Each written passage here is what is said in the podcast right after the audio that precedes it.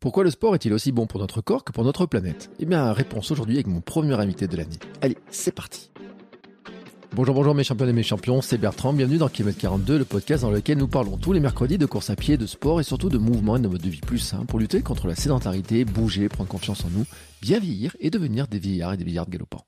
Si vous découvrez ou découvrez le podcast, il y a quelques années, j'étais un gros hamster obèse de plus de 105 kilos. Après un rééquilibrage alimentaire à la reprise du sport, j'ai perdu 27 kilos et je me suis lancé dans le défi de courir un marathon. Je vous ai raconté tout ça dans la première saison du podcast. Maintenant, mon ambition est de devenir champion du monde de mon monde et de vous aider à en faire de même en vous lançant vos propres défis. Toutes les semaines, je partage mon expérience, des conseils, des rencontres avec des personnes qui nous donnent des idées pour bouger, nous aident à progresser et devenir ces champions championnes du monde de notre monde. Et mon invité du jour est un peu l'invité idéal pour le premier épisode de cette nouvelle année et cette nouvelle saison du podcast. Le credo de Nicolas, c'est de se bouger pour son corps et de bouger pour la planète. Nicolas met le sport, mais même course quotidienne dans son défi, santé, changement de vie et engagement pour une cause importante, notre planète. Nicolas est éco-aventurier, il fait du sport et parle d'écologie à travers ses défis. Le 3 septembre dernier, il s'est lancé pour un Tour de France fait de 110 marathons en 110 jours. Course le matin, sensibilisation des écoles l'après-midi, rencontre avec des élus, des agriculteurs, des entreprises, pour parler du climat, de notre planète et de son avenir. Je dis que c'est l'invité idéal car il représente les axes pour moi de devenir un vieillard galopant. Un esprit sain dans un corps sain sur une planète saine et vivable. Ensemble, nous allons parler de son parcours et de son engagement, des grands événements sportifs et de leur impact écologique, de comment et pourquoi il s'est engagé pour cette cause, de comment il a enchaîné 110 marathons en 110 jours et de son association. Vous êtes nombreux à me demander comment s'engager pour une association. En voilà une de plus dont le message et la cause vous parlera peut-être. Et avant de partager avec vous cette discussion passionnante, je fais une petite pause publicitaire car oui, c'est la pub qui me permet de financer ma vie de podcasteur sportif et de devenir moi aussi champion du monde de mon monde. Allez, c'est parti. Ever catch yourself eating the same flavorless dinner three days in a row? Dreaming of something better? Well, HelloFresh is your guilt-free dream come true, baby. It's me, Kiki Palmer. Let's wake up those taste buds with hot, juicy pecan crusted chicken or garlic butter shrimp scampi. Mm. Hello Fresh. Stop dreaming of all the delicious possibilities and dig in at HelloFresh.com. Let's get this dinner party started.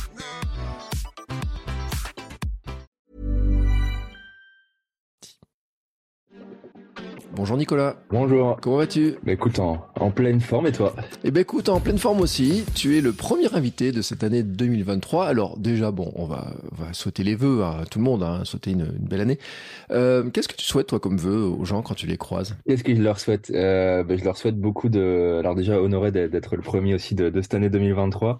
Euh, non, bah, je leur souhaite beaucoup, beaucoup d'amour, beaucoup d'amour pour à la fois eux-mêmes, leurs proches et puis, et puis la planète, parce qu'elle en a bien besoin et parce que je pense que euh, tout est lié et donc euh, et sans amour en fait on n'arrivera pas à, en tout cas à, agir concrètement pour tous ces sujets environnementaux qui me touchent beaucoup.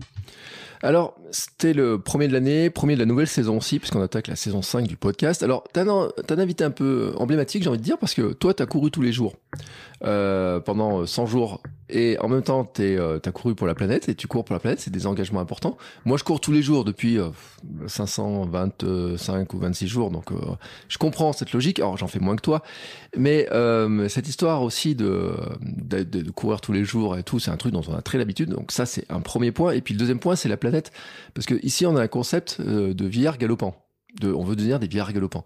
Mais souvent, ce que je dis, c'est qu'un vieillard galopant, c'est bien, mais c'est bien sur une planète vivable, en fait. Et vraiment, euh, dans un environnement vivable, un monde vivable, une planète vivable, un travail vivable.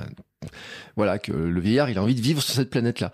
Et donc, c'est pour ça que je dis que tu es vraiment emblématique euh, de l'invité euh, idéal pour lancer cette saison, parce que finalement, tu réunis tout. C'est-à-dire l'habitude de courir, les défis, euh, la planète, l'amour, enfin voilà, que dire de mieux, euh, si ce n'est que d'où t'es venu cette euh, cette idée de base déjà, parce qu'on va en parler. Euh, d'où, mais d'où te vient en fait cette euh, le ton défi On va le repréciser d'ailleurs. Quel était ton ton défi D'où tout ça D'où ça vient en fait Comment tu C'est quoi la genèse de tout ça en fait euh, Comment ça c'est venu cette ces, ces, ces, ces idées là Ouais, bah c'est et puis je dirais même qu'on a une, troisième connexion tous les deux et je pense qu'on en parlera après, mais c'est aussi l'histoire de poids mmh. euh, parce que moi j'ai j'ai été obèse et après anorexique, tu vois, donc euh, bref, en tout cas le sport m'a beaucoup aidé dans dans toute cette euh, transition. Et, euh, et, non, écoute, et, hyper content de réunir euh, euh, tous ces critères-là par rapport à ce que tu portes. Et, donc, en gros, ouais, moi, je suis éco-aventurier, j'aime dire ça, éco-aventurier du dispositif Sport Planet depuis maintenant deux ans. Et puis, c'est venu parce que parce que bah je fais du sport depuis depuis tout petit euh, parce que le sport justement m'a aidé de sortir euh, de, de ces périodes d'obésité et puis d'anorexie. Au départ de valeur en plus j'ai pas généralement les voix quand les gens quand les gens quand ils me voient euh, ils ont plutôt tendance à avoir un profil de handballeur plutôt que de courir à longue distance. Euh, et euh, et comment dire? Et en fait, euh, moi après j'ai fait STAPS, euh, donc et puis j'ai travaillé dans le management du sport, donc dans l'événementiel sportif, dans lequel j'étais de projet pendant pendant cinq ans. Et voilà, j'adorais mon boulot parce que j'étais sur des gros événements sportifs comme le Tour de France, Paris-Roubaix, des gros matchs de foot où ma boîte en fait mettait, euh, moi mon boulot c'était de mettre en avant la visibilité des, des marques, euh, les bâches, les panneaux, enfin bref, euh, et manager aussi les personnes qui mettent ça en place. Et puis en fait, je me suis rendu compte que j'adorais J'adorais ça, mais en fait, quel sens ça avait en fait pour la planète? C'était, je me suis vraiment interrogé en fait sur le sens de métier à un moment donné en me disant, bah, en fait, t'adores le sport, mais est-ce que c'est comme ça si tu veux véhiculer les choses? Et et donc, euh, en fait, j'ai eu besoin d'arrêter aussi pour moi parce que à ce moment-là, j'étais, pense pas loin aussi du burn-out où j'ai, je bossais beaucoup parce que j'adorais mon boulot. Et donc, j'ai eu besoin de prendre du recul. Euh, j'ai pété mon empreinte carbone, j'en parle souvent parce que je suis parti euh, six mois en Nouvelle-Zélande. et puis, et puis en Nouvelle-Zélande, j'ai fait énormément de rando.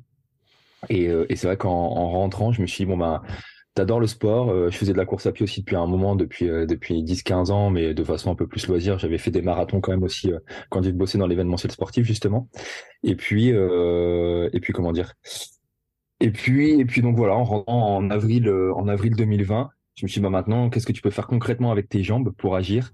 Et euh, peut-être parce que j'avais fait beaucoup de fois le Tour de France cycliste en bossant dessus, je me suis dit, euh, en, pourquoi tu ferais pas un Tour de France en courant pour interpeller les gens? Et au départ, c'était sur la partie thématique déchets, parce qu'en fait, quand je courais, ça me ça me saoulait de voir autant de déchets par terre. Et donc, j'ai commencé à promouvoir le plugging. Et c'est pour ça qu'en fait, j'ai fait une première éco-aventure l'année dernière, qui était un Tour de France en courant, euh, euh du 14 août 2021 jusqu'au 18 décembre 2020 et, euh, et cette année, j'ai voulu aller plus loin en mettant un message plus clair. Donc au final, ça a été d'ailleurs 110 marathons en 110 jours pour mm. le climat. Euh, j'ai poussé un peu plus pour battre un record symbolique au Guinness. Alors même si là, il y a un Anglais d'ailleurs qui va faire 365 marathons en 365 jours. Et oui, il l'a fait, il l'a fait, il faut le dire, il l'a bouclé. Hein. Ouais. Et ouais, il y a un Anglais qui a fait 365 jours, 365 marathons en 365 jours euh, pour lever un million de livres. J'ai vu contre le cancer, je crois et tout. Euh, donc t'es plus au Guinness? C'était, euh, t'as eu le record pas très longtemps alors? Si, en fait, le, je pense que je vais quand même avoir, je l'ai pas encore officiellement, mais en fait, si tu veux, c'est parce que, mais c'est ce que je dis souvent, en fait, des gens pareils, il y en a, euh, il y en a plein hein, qui font, qui ont fait plus que moi. Il y en avait déjà aussi, mais c'est juste qu'ils le font pas homologuer au Guinness. Et lui, mm. il va pas le faire homologuer au Guinness parce que c'est tout un bordel aussi, clairement pour pour faire homologuer au Guinness. Mais voilà, moi, je le fais homologuer au Guinness vraiment pour la symbolique, pour dire, bah voilà, il y a un mec qui a fait 110 marathons en 110 jours pour le climat, pour ses enjeux environnementaux. Et c'est de se dire qu'en fait, je fais pas que courir. En fait, mm. c'est pas juste faire un marathon par jour, c'est courir le matin et l'après-midi faire des sensibilisations. Elle est surtout là pour moi la performance, c'est de, relier les deux, de faire les actions de terrain, d'aller voir les jeunes, d'aller voir les élus, etc., pour euh, les sensibiliser sur tous ces enjeux-là. Donc voilà un peu la, genèse de, de, ce projet.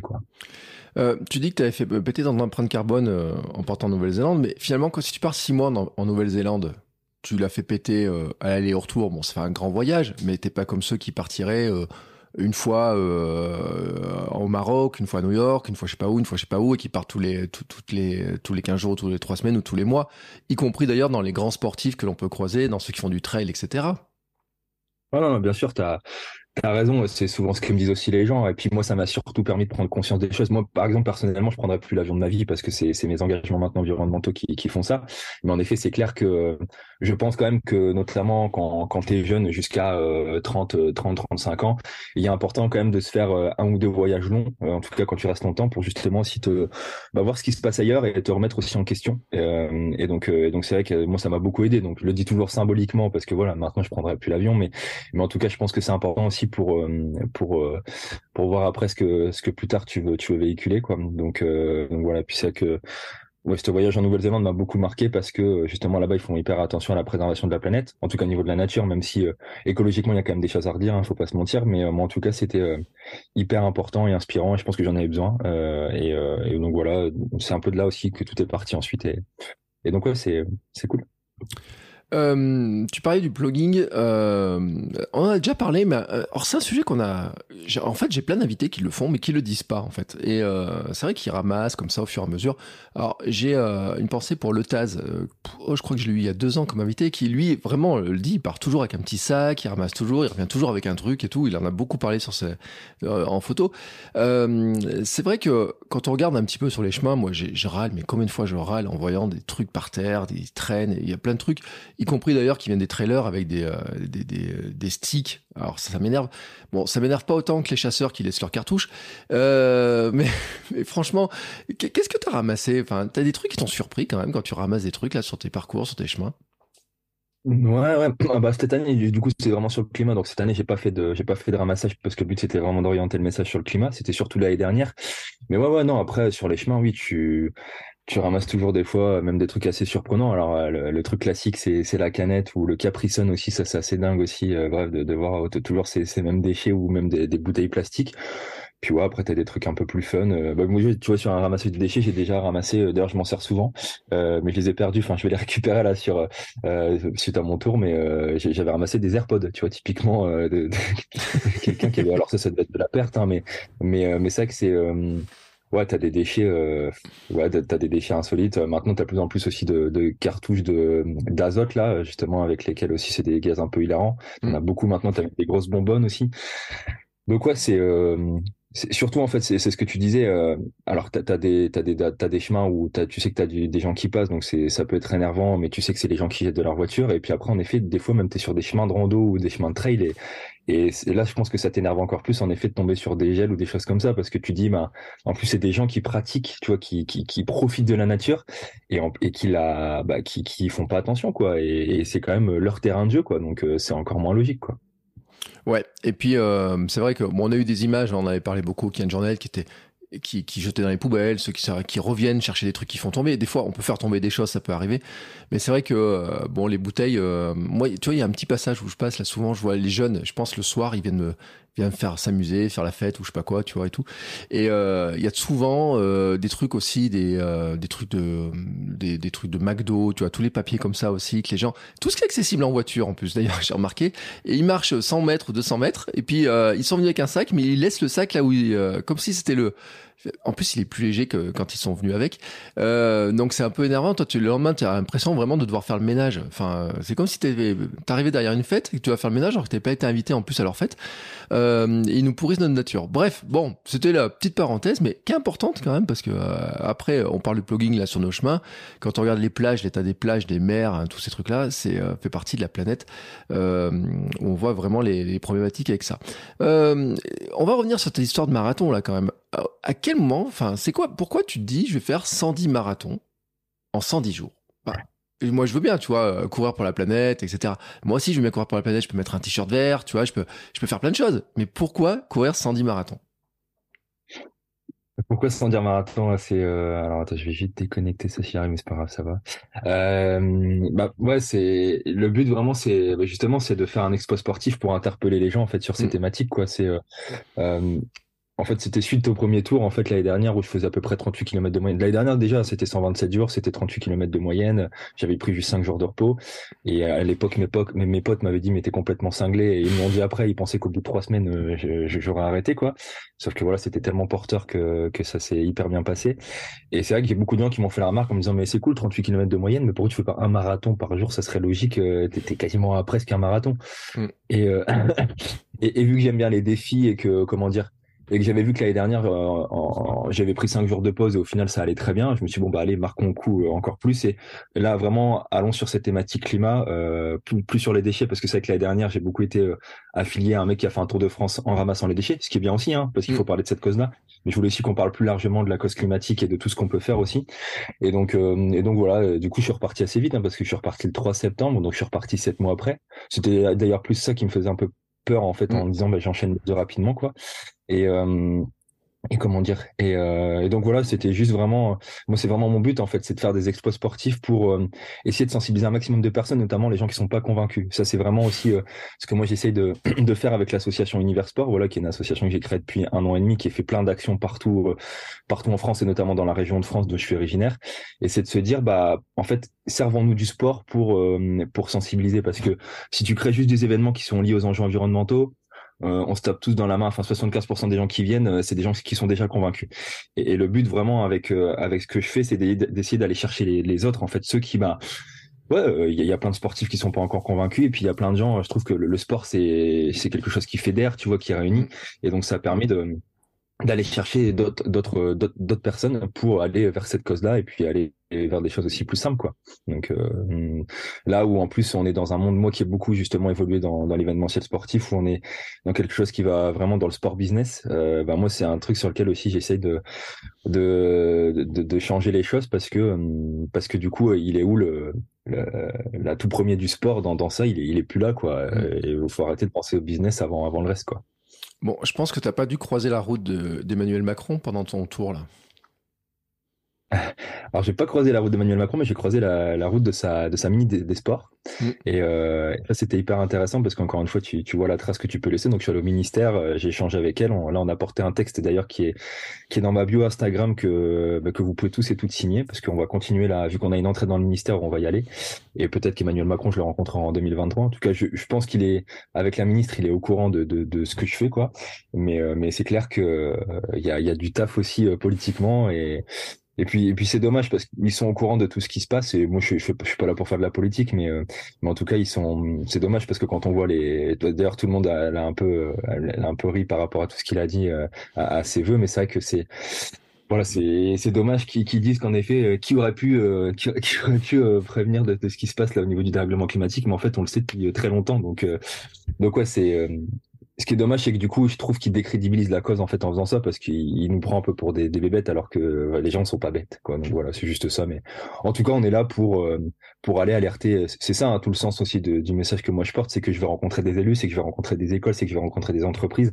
Donc c'est euh, c'est aller, euh, je veux dire, tout le monde peut agir, qu'on soit citoyen ou entreprise ou élu. Euh, en effet, ça ira encore plus vite si les élus et les entreprises se bougent un peu plus, mais les citoyens ont ont des vrais pouvoirs de persuasion pour pour changer ça aussi. C'est pour ça que je porte ça parce que c'est vrai que tu as des gens qui te disent bah oui moi je fais rien parce que les élus font rien. Mais dans ces cas-là, personne ne fait rien. Donc c'est pour ça que c'est c'est bien d'aller sur le terrain et je trouve qu'utiliser ses jambes et aller rencontrer les gens, il bah, n'y a rien de tel. Euh, le terrain, c'est c'est tout quoi. Mm. Et puis, euh, faut le dire aussi, c'est que tu es jeune, hein je t'ai même pas demandé ton âge d'ailleurs. Bah, j'ai 30 ans, tu vois, je vais avoir 31 ans le, le 10 janvier, donc euh, ouais, je, suis, je suis encore un jeune. ouais, mais c'est c'est important aussi d'avoir, euh, c'est important l'âge parce que je pense aussi il y a des, il y a beaucoup d'élus qui sont âgés, qui ont aussi une population, euh, bah, c'est du marketing la politique. Et euh, comme c'est les vieux qui votent et qu'à un moment donné euh, tu vas faire des propositions pour ceux qui votent, hein, donc il y a une espèce de truc comme ça et tout. Moi je vois dans les discussions de famille en disant ouais mais bon maintenant ça c'est trop tard, etc. On a un peu le foutu pour foutu aussi des fois qui arrive un peu dans le truc en disant et puis il y a les autres qui font des qui font pas ça puis moi je ferais ça mais pourquoi moi je ferais ça que le voisin fait pas ça? Enfin on a tous ces trucs là comme ça un petit peu et ce qui est intéressant c'est de dire bah finalement euh, bah moi je vais faire une action mon voisin fait une action tout le monde fait des actions et je sensibilise des personnes. Toi tu fais avec tes jambes mais après chacun peut prendre un petit peu comme il comme, comme il le souhaite euh, l'action. Bon là on va parler de tes jambes parce que c'est tes jambes qui euh, qu'on fait quand, quand on est là-dessus mais euh, c'est important aussi de montrer aux élus, aux ministres, à plein de gens, aux entreprises et tout, que euh, chaque citoyen se bouge et a envie de faire avancer les choses, parce que c'est comme ça qu'ils finiront par bouger, qu'ils arrêteront de nous prendre pour des bébêtes aussi. Mais c'est vrai que ce discours d'Emmanuel Macron, moi je l'ai pas regardé, mais alors par contre mon Instagram il s'est agité. Hein. Enfin, franchement, encore ce matin j'avais des, des, caricatures, etc. Donc je dis ouais tiens ça tombe bien qu'on enregistre, tu vois. J'ai dit on est vraiment dans, dans, dans, dans, le sujet parce que c'est c'est dingue en plus ce truc là. Et puis euh, t'as couru en plein pendant la Coupe du Monde. Euh, je t'ai pas, je t'ai pas demandé si t'avais regardé la finale de la Coupe du Monde. Euh, non, je l'avais pas regardé.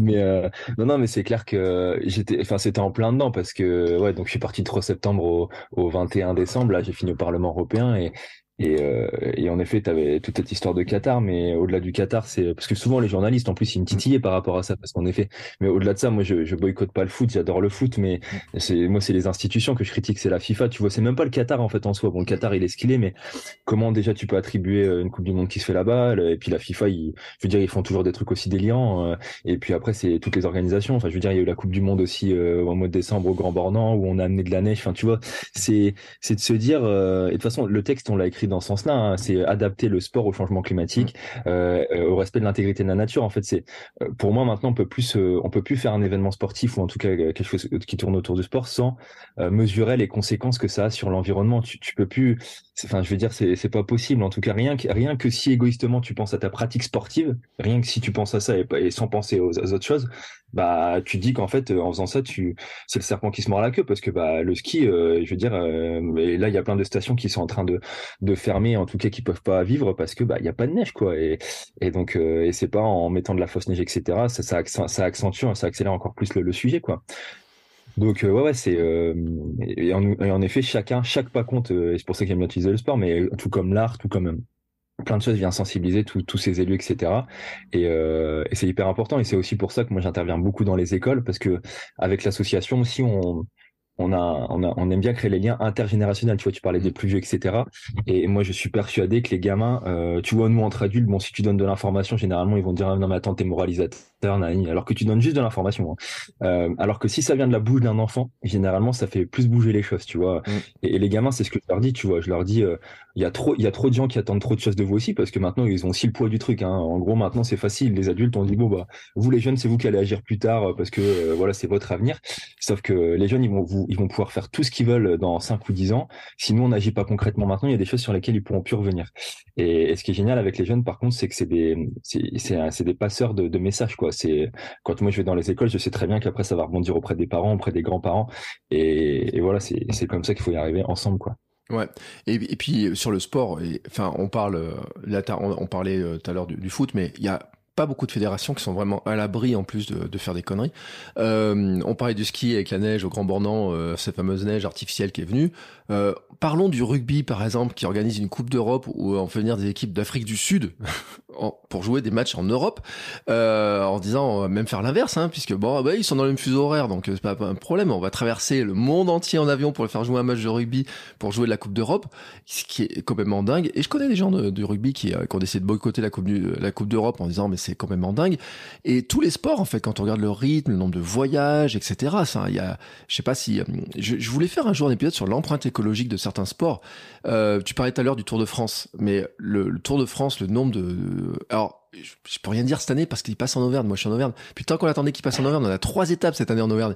Alors nous, nos hôtels, ils sont contents. Alors franchement, je peux te garantir, euh, la montée du Puy-de-Dôme, ça fait 30 ans que ça s'est pas fait, et justement pour des raisons d'ailleurs, puisque c'est classé UNESCO, il y a plus de voitures qui montent pour protéger le site et pour protéger la planète.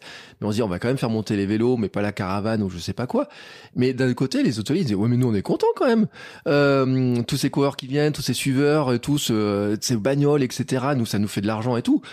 Enfin, tu vois, ces grands événements sportifs quand même, c'est euh, le discours des hôteliers et tout. Il n'y en a aucun qui va se plaindre qu'il y ait euh, autant de monde qui va venir, euh, tu vois, en Auvergne pour le Tour de France.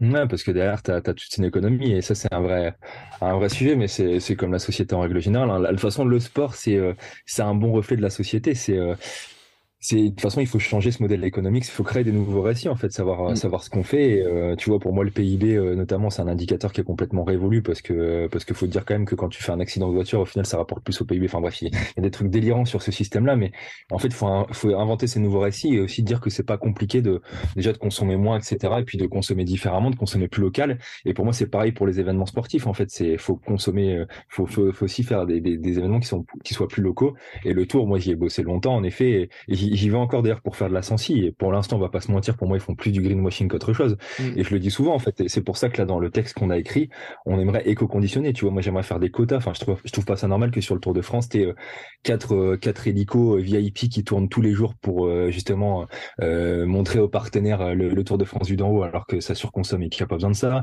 En effet, tu as plus de 400 voitures sur le Tour, alors que tu as 200 cyclistes. Enfin, elle est où la logique? Donc ouais, c'est faut revenir à quelque chose de plus simple. Et, et pour le coup, j'ai rien contre le Tour parce que le Tour c'est et ce qui est ce qui est cool avec le Tour c'est que c'est hyper populaire. Donc mm. le jour où le Tour euh, prendra des vrais engagements et fera passer des vrais messages aussi au niveau de la planète, ben, ce sera génial parce que ça peut être un super vecteur. Et d'ailleurs cette année, moi je, vais leur proposer quelque chose parce que je les connais bien, donc on, on va essayer de faire quelque chose avec eux parce que je pense qu'il faut s'appuyer aussi sur l'image du Tour. Mais à côté de ça, justement, il faut qu'ils s'engagent vraiment. C'est cool de mettre des pour l'instant, ils mettent que des pansements, quoi. C'est de se dire, ah oui, on nous parle des voitures, donc maintenant on met des voitures électriques. Sauf que les voitures électriques, c'est bien, mais si t'en mets autant, en fait, c'est pareil. Et autour, euh, autour, t'as, pour avoir euh, notamment été pilote de temps en temps, euh, t'es à deux personnes par voiture euh, dans des voitures de 5 tu vois et, ils disent bah oui mais c'est parce que moi je dois arriver à 9h l'autre il arrive à 10h ouais mais en fait c'est juste euh, je veux dire tu vois pas c'est pas c'est pas problématique si t'attends une heure enfin. Donc voilà c'est mais encore une fois c'est parce qu'on sait euh, mais c'est la société en règle générale hein. en fait on est dans un dans une société de confort et et donc du coup on, on est tous dans un confort qu'on s'est imaginé alors que c'est pas forcément inconfortable de, de de de marcher autrement quoi donc, euh, donc ouais, il y, a un, gros taf et au niveau des événements en comme tu le disais, on est plus sur une tendance où euh, il faut amener des pays, des, des, des, des, gens qui viennent de l'autre bout du monde et, euh, et où il va falloir réfléchir autrement. Et d'ailleurs, Paris 2024 a, a, des gros enjeux à ce niveau-là. Euh, je pense qu'ils vont faire beaucoup de choses parce qu'ils ont un service qui, qui bosse pas mal. Ils veulent de diminuer par deux l'empreinte carbone de, des JO. Mais à terme, c'est pareil. Ils vont faire un maximum. Mais si on veut respecter ces fameux accords de Paris, être à plus 1,5 degré d'ici 2100, euh, euh, les JO, va falloir les voir autrement aussi. Il va falloir les voir aussi plus locaux. Euh, peut-être imaginer des fan zones dans les différents pays pour faire voir aussi aux gens comment ça se passe, mais peut-être plus chez eux, tu vois. Parce que c'est mm. vrai que l'empreinte carbone, enfin en tout cas, ce qui pollue le plus dans un événement sportif, c'est les, les déplacements. C'est 80 80 90% de, ce qui pollue le plus, c'est tous les déplacements, euh, avions, voitures, etc. Et, donc c'est pour ça qu'il faut réfléchir autrement, mais tout en, en passant quand même des moments. Enfin, je veux dire, on a tous des événements qui sont hyper cool autour de chez nous et qui nous empêchent pas de, de faire des trucs de dingue, quoi. Et rien qu'en France, c'est aussi pour ça que moi d'ailleurs je, je, reste en France et que j'ai fait deux tours de France entre guillemets, c'est euh, se rendre compte aussi de la, de la richesse qu'on a, du, territoire, des cultures, des, des paysages. Enfin, c'est c'est juste incroyable la chance qu'on a, quoi. Mm. Mais tu vois, il y avait un truc qui m'a interpellé et, euh, et ça c'est, euh, c'est par exemple, euh, tu sais, le journal de la Réunion a boycotté le, la Coupe du Monde au Qatar en disant justement l'empreinte écologique. Bon, il y a aussi les nombres de morts sur les chantiers. Euh, D'ailleurs, il y aurait une vraie enquête à faire sur le nombre de morts qui est en France sur les, sur les chantiers, dans les que le travail génère de morts en France aussi, parce que ce serait intéressant aussi que les gens regardent un petit peu le chiffre dans la réalité. Mais ça, mhm. c'est un autre passage. Ça, c'est mon côté euh, pour avoir été harcelé au boulot pendant des années, euh, qui, qui, qui, qui, a laissé une marque un petit peu, un petit peu, un petit peu vive. Et le journal de la Réunion, euh, donc, ils boycottaient la Coupe du Monde au Qatar, et en même temps, ils sont sponsors de la Diagonale des Fous. Tu sais, ils sont partenaires. Et je me disais, il y a quand même une espèce de, de truc qui, pour moi, cloche. Parce que la Diagonale, c'est une magnifique course. Et tu vois, moi, je regarde mes trucs, je me dis, ah, mais pour mes 50 ans, j'aimerais bien la faire, etc.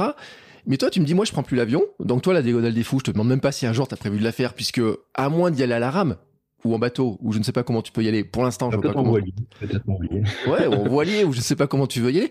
Bon, et attends, et j'ai eu un invité qui a traversé l'Atlantique à la rame. Alors pourquoi ne pas aller à la Réunion à la rame hein Après tout, ça, ça, te fera un joli projet. Euh, et je me disais, mais en même temps, quand même, enfin, dégonner des fous, le nombre de coureurs, les familles, les avions, etc., que ça apporte il y avait un espèce de paradoxe, tu vois, sur le coup. Alors, je les ai un peu titi, ils m'ont jamais répondu sur la question, euh, journal de la Réunion, mais ces, ces grands événements, tu vois, comme je me disais, l'UTMB aussi, amener autant de monde à Chamonix, à l'UTMB, au pied du Mont Blanc, tu vois, il y a un moment donné, je, je me dis, mais est-ce que c'est vraiment simple pour la planète? Ah non, mais encore une fois, tout ce modèle-là, il doit être revu. Enfin, moi, tu vois, je suis très proche de Xavier Tevenard, qui est un super mec euh, engagé. Euh, tu vois, lui aussi, qui a décidé il y a 3-4 ans de plus prendre l'avion. D'ailleurs, ça a fait, ça a fait soulever des, des, des, plein, plein de débats après par la suite, et c'est, c'est génial parce que Xavier, il est, il est, c'est vraiment un mec génial. Et, et, sur l'UTMB cette année, tu vois, il a fait des sensibilisations euh, sur la fresque du climat avec Kylian Jornet aussi. Mmh. Donc voilà. Et, et, en effet, il y a, il y a tout ce modèle à repenser. En effet, la diagonale des fous. moi, il y a quelques temps, tu m'en parles. Enfin, c'est vrai que ça te donne envie hein, d'y aller. encore une fois. Euh, se dire que euh, quand t'es pas trop, enfin pas trop vieux, je, veux pas limiter au niveau de l'âge, mais en tout cas te dire que peut-être tu vas faire un voyage longtemps en, en à la Réunion et que en, en, parallèle tu vas aussi faire la diagonale. Pourquoi pas Mais euh, mais c'est clair qu'à terme, ce, système-là, et d'ailleurs le système de l'UTMB, il est complètement délirant maintenant parce qu'ils sont fait racheter par Ironman, et c'est de se dire, en fait, en gros, alors sans le sans le dire, mais en fait, tu peux gagner des points UTMB facilement en voyageant un peu partout euh, dans dans le monde là pour avoir tes points UTMB. Et en fait elle est pas enfin c'est c'est pas logique quoi. Donc c'est clair que pour moi de toute façon ces organisations là ça va tenir encore euh, deux trois ans.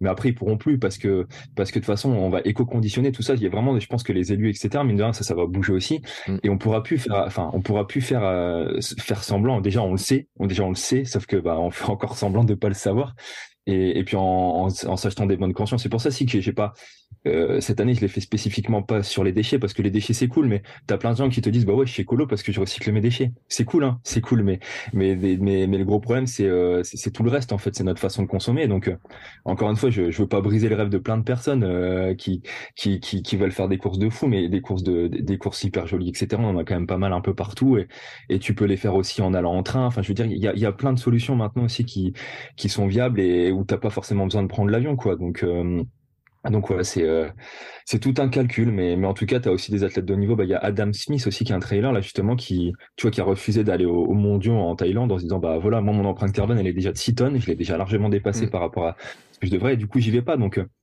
je pense qu'il y a un vrai, euh, il, y a, des vrais engagements qui sont en train de se faire. Euh, c'est pas facile pour tout le monde parce qu'en effet, il y a des gens qui se disent bah non, je veux pas m'interdire de faire ça. Et, moi, mon but c'est pas de dire aux gens je vous l'interdis, mais c'est juste d'essayer de comprendre en fait déjà comprendre la logique et de se dire que si on veut préserver, tu vois, la diagonale des fous, si on veut préserver aussi tout ça, tous ces paysages, eh ben peut-être qu'il faut se questionner aussi sur notre façon d'aller faire du sport, quoi. Parce que sinon, après, euh, bah, peut-être qu'en 2100, euh, je veux dire, les rapports WWF, ils disent bien que d'ici 2100, si on est à plus de degrés, on va perdre quasiment 24 jours d'activité sportive. Et bah donc là, qu'est-ce que tu choisis, quoi? Qu'est-ce que tu choisis? Donc, euh, soyons pas égoïstes et pensons, pensons déjà. Déjà, si on est égoïste, si on est égoïste, pensons à notre pratique sportive et plus globalement, pensons à, nos enfants, à, l'avenir et, et de se dire que eux aussi ils ont le droit d'être sur une planète qui est complètement vivable parce que en soi la planète elle sera toujours là hein. c'est juste les conditions de vie dessus qui, qui seront compliquées quoi mmh. Tiens, je vais me faire l'avocat du diable mais euh, ton ton tour là en courant euh, il a généré de, de l'empreinte carbone aussi t'en as en as généré des de l'empreinte? On en général, d'ailleurs, on a, on a, on a partagé, euh, on, a, on a fait un visuel justement sur l'empreinte carbone du, de ce tour en, en, disant aussi qu'on avait gagné deux tonnes de CO2 global par mm. rapport à. En fait, on a juste comparé euh, à si on avait fait ce tour justement en, voiture et, euh, mm. et puis moi aussi j'ai une alimentation, je suis végétarien, donc pareil, ça aussi c'est un gros impact sur l'impact carbone de, de ce que tu fais. Et, et donc bien évidemment, mais c'est pour ça qu'on le fait de façon de, de façon très responsable, c'est-à-dire que moi les personnes qui m'accompagnent pour transporter le matériel, tout est fait en vélo. D'ailleurs c'est un, mm. c'est aussi une grande aventure humaine. Hein, ça c'est, enfin je veux dire, moi, je tiens à en parler parce que c'est un, véritable travail d'équipe. Et, euh, et, donc voilà, il y avait un vélo relais euh, où il y a plus de 40 personnes qui se sont relayées dessus. Voilà, notre but aussi, c'est de pousser les gens à venir au maximum en transport en commun ici et de venir longtemps pour ça. Euh, enfin voilà, on, essaye. Moi, j'essaye à mon échelle de le faire de façon plus responsable. Et puis après, c'est surtout bah, toutes les graines que tu plantes autour de toi, tous les gens à qui j'ai demandé de faire des repas végétariens. Enfin, c'est tout ça qui fait que j'aime pas parler de compensation, mais en tout cas, je veux dire, ce que je l'ai fait, je l'ai fait juste avec mes jambes, j'ai pas pris la voiture, etc. Donc en fait, mon empreinte, elle est, elle est, elle est entre guillemets nulle. Et euh, alors peut-être qu'elle l'est un peu, euh, on va pas se mentir, mais en tout cas, par rapport à, l'impact que ça euh, c'est, c'est rien quoi. Non, mais c'est vrai. En fait, c'était un peu pour titiller, mais d'autant que j'ai le bilan carbone sous les yeux euh, de tes 108 marathons. Euh, c'est vrai que tu dis euh, l'économie, elle est, est substantielle hein, par rapport à si été su en voiture, etc. Parce que ça représente quand même. C'est quoi deux allées Paris-New York T'as mis, c'est ça? Ouais, c'est ça. C'est un aller-retour Paris-New York. Quoi. C'est mm. deux tonnes de CO2 parce qu'en fait, on, en fait, en gros, ce chiffre-là est assez, c'est marrant en fait qu'on tombe sur au final ce chiffre-là, mais deux tonnes en fait logiquement c'est le, c'est l'empreinte carbone qu'on doit avoir, chaque individu doit avoir d'ici 2050. En fait, si on mm. veut respecter ces fameux accords de Paris, la moyenne actuellement elle est à 9 9 tonnes de CO2 en France, euh, donc il y a quand même un, un gros palier à, passer. Et puis tout ne dépend pas des individus, il y a aussi les services publics. Hein. Et en fait, l'objectif c'est d'arriver tous à deux tonnes, ou en tout cas d'arriver à une moyenne qui soit deux tonnes. Et en effet, deux tonnes, euh, c'est pour ça qu'on dit souvent que en gros, si tu te fais un aller-retour euh, Paris-New York, en fait, tu as déjà, euh, as déjà pris mm. euh, ce que tu devais prendre sur une année. et donc, ouais, c'est quand même significatif parce qu'en plus, c'est assez équilibré parce qu'il y a la partie transport où, où, je sais plus, je crois qu'on a 980 kg de CO2 économisé. En fait, on a vraiment comparé à ce que à une voiture, une voiture thermique au fait de rouler sur un vélo électrique. voilà, donc c'est même pas en courant, c'est j'ai pris quand même aussi en bien, bien évidemment en fonction le vélo qui, qui m'accompagnait. Et puis après aussi, as toute la partie alimentation. Aussi là, c'est un gros impact sur. Encore une fois, je dis pas à tout le monde qu'il faut arrêter de manger de la viande, mais je dis juste qu'il faut réduire. Et moi, en effet, de mon côté, je suis végétarien, et donc, euh, et, donc, en effet, ça aussi, ça, ça limite beaucoup ton, ton impact carbone. Ouais. Et euh, j'ai vu, alors il n'a pas partagé encore le bilan, mais il va le faire euh, dans pas longtemps. Hugo Ferrari, euh, qui est un trailer que certains doivent, connaître, enfin qui est assez connu quand même, parlait de son, a publié sur son empreinte carbone, il disait il y a 7,1 tonnes cette année, et notamment il disait que les autres années était à beaucoup moins, mais en fait il voyageait plus. C'est vrai que le confinement avait baissé nos, nos, nos pratiques, tous ceux qui pouvaient, on pouvait plus voyager, il y a moins de déplacements, etc. il y avait moins de courses aussi pour ceux qui font de la course, il y avait, enfin il y a plein de trucs qui faisaient que les empreintes carbone avaient un peu baissé. Et puis, euh, on se rend compte que quand on reprend les activités, notamment, tu vois, dans le sport, lui, il a fait, alors je sais plus combien il a fait de courses, il en a fait un paquet, il en a fait quelques-unes. Euh, on disait, bah, finalement, euh, dès qu'on rajoute du voyage, grosso modo. Hein. C'est-à-dire que dès qu'on prend euh, la voiture, dès qu'on prend l'avion, dès qu'on prend tous ces moyens de déplacement pour aller à des courses à droite à gauche, dans son cas, tout d'un coup, bam, ça repart euh, très rapidement. Et puis tu parlais aussi de l'alimentation.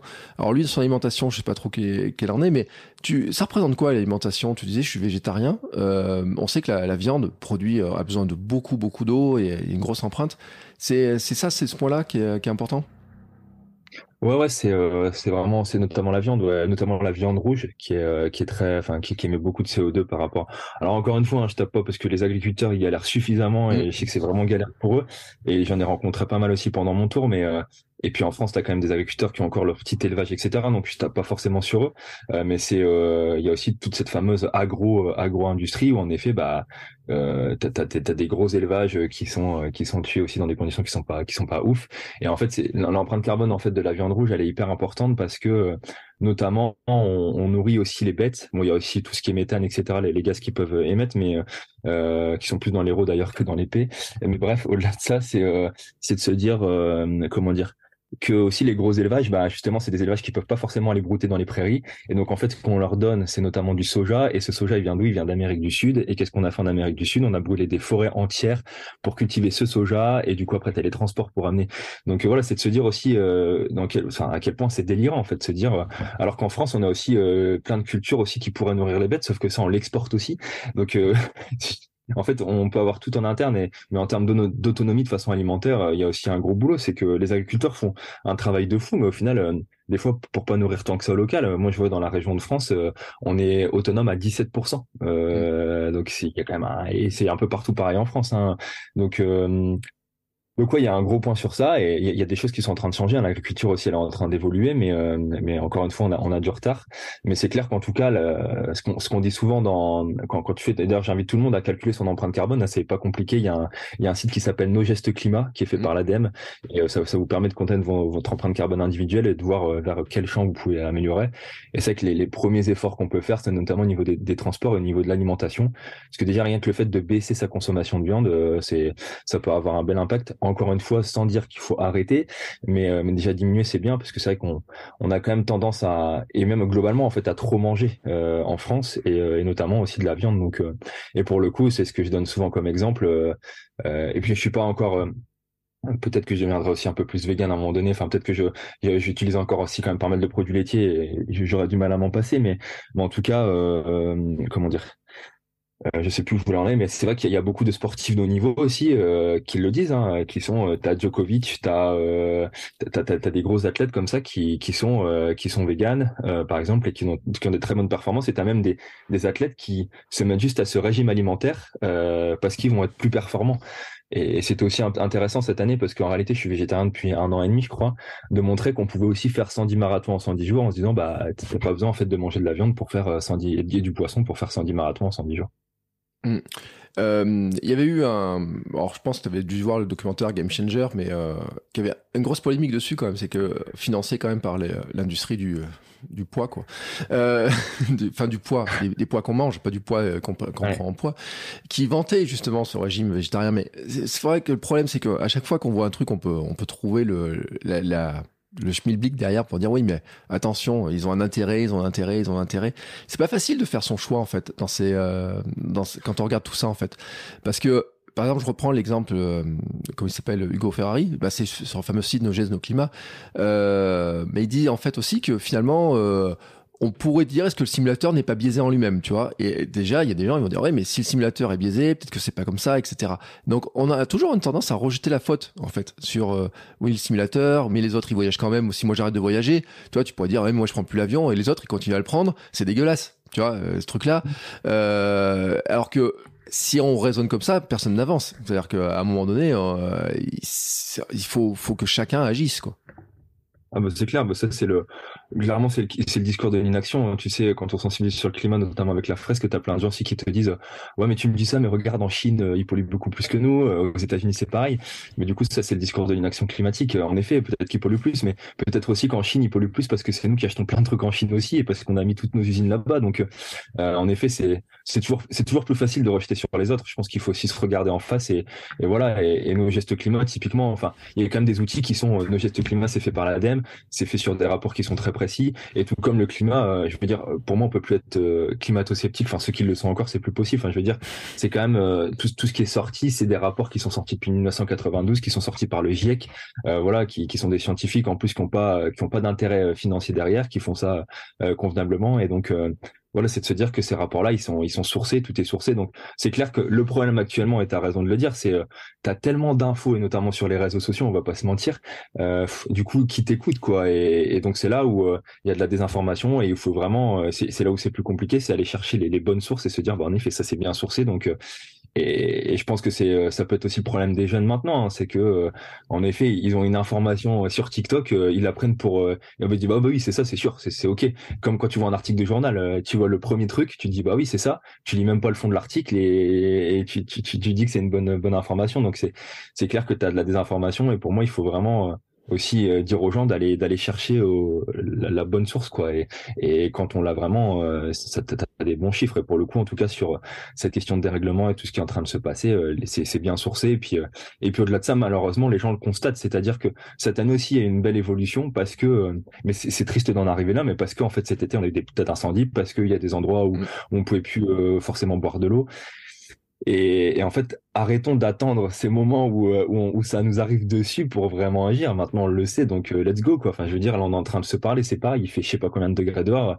Je veux dire, et alors qu'il y a deux semaines, il faisait, il faisait moins 5. Enfin, je veux dire, moi, j'ai, moi, j'ai, chopé la crève à la fin de mon tour parce que je suis passé de, de température, enfin, à la fin, en tout cas, mais, euh, enfin, c'est délirant, quoi. Tu passes de moins 5 à plus, plus 10. Enfin, donc, donc, ouais, n'attendons pas, c'est Jean Covici aussi que j'invite à, suivre aussi, c'est ça, mais qui dit souvent, vaut mieux euh, anticiper la anticipée que la sobriété subie, parce que dans tous les cas, ça arrivera. Donc, euh, essayons de l'anticiper et, et agissons quoi.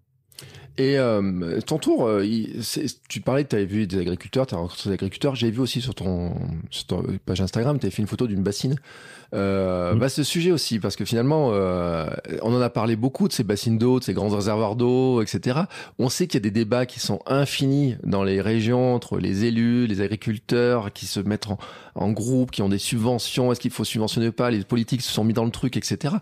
Ce qui est intéressant, c'est qu'en faisant ton tour, en montrant les paysages, en montrant les différents parcours, etc., tu montres aussi en fait cette diversité euh, de tout ce qu'il y a, parce que euh, entre une bassine, euh, il y a des régions, euh, les agriculteurs vont dire, bah, nous on en a besoin de cette eau, quoi, de ce truc-là. D'autres personnes vont dire, oui, mais c'est un scandale. Et puis au milieu, donc il y a les politiques, il y a les médias qui s'y mettent, etc.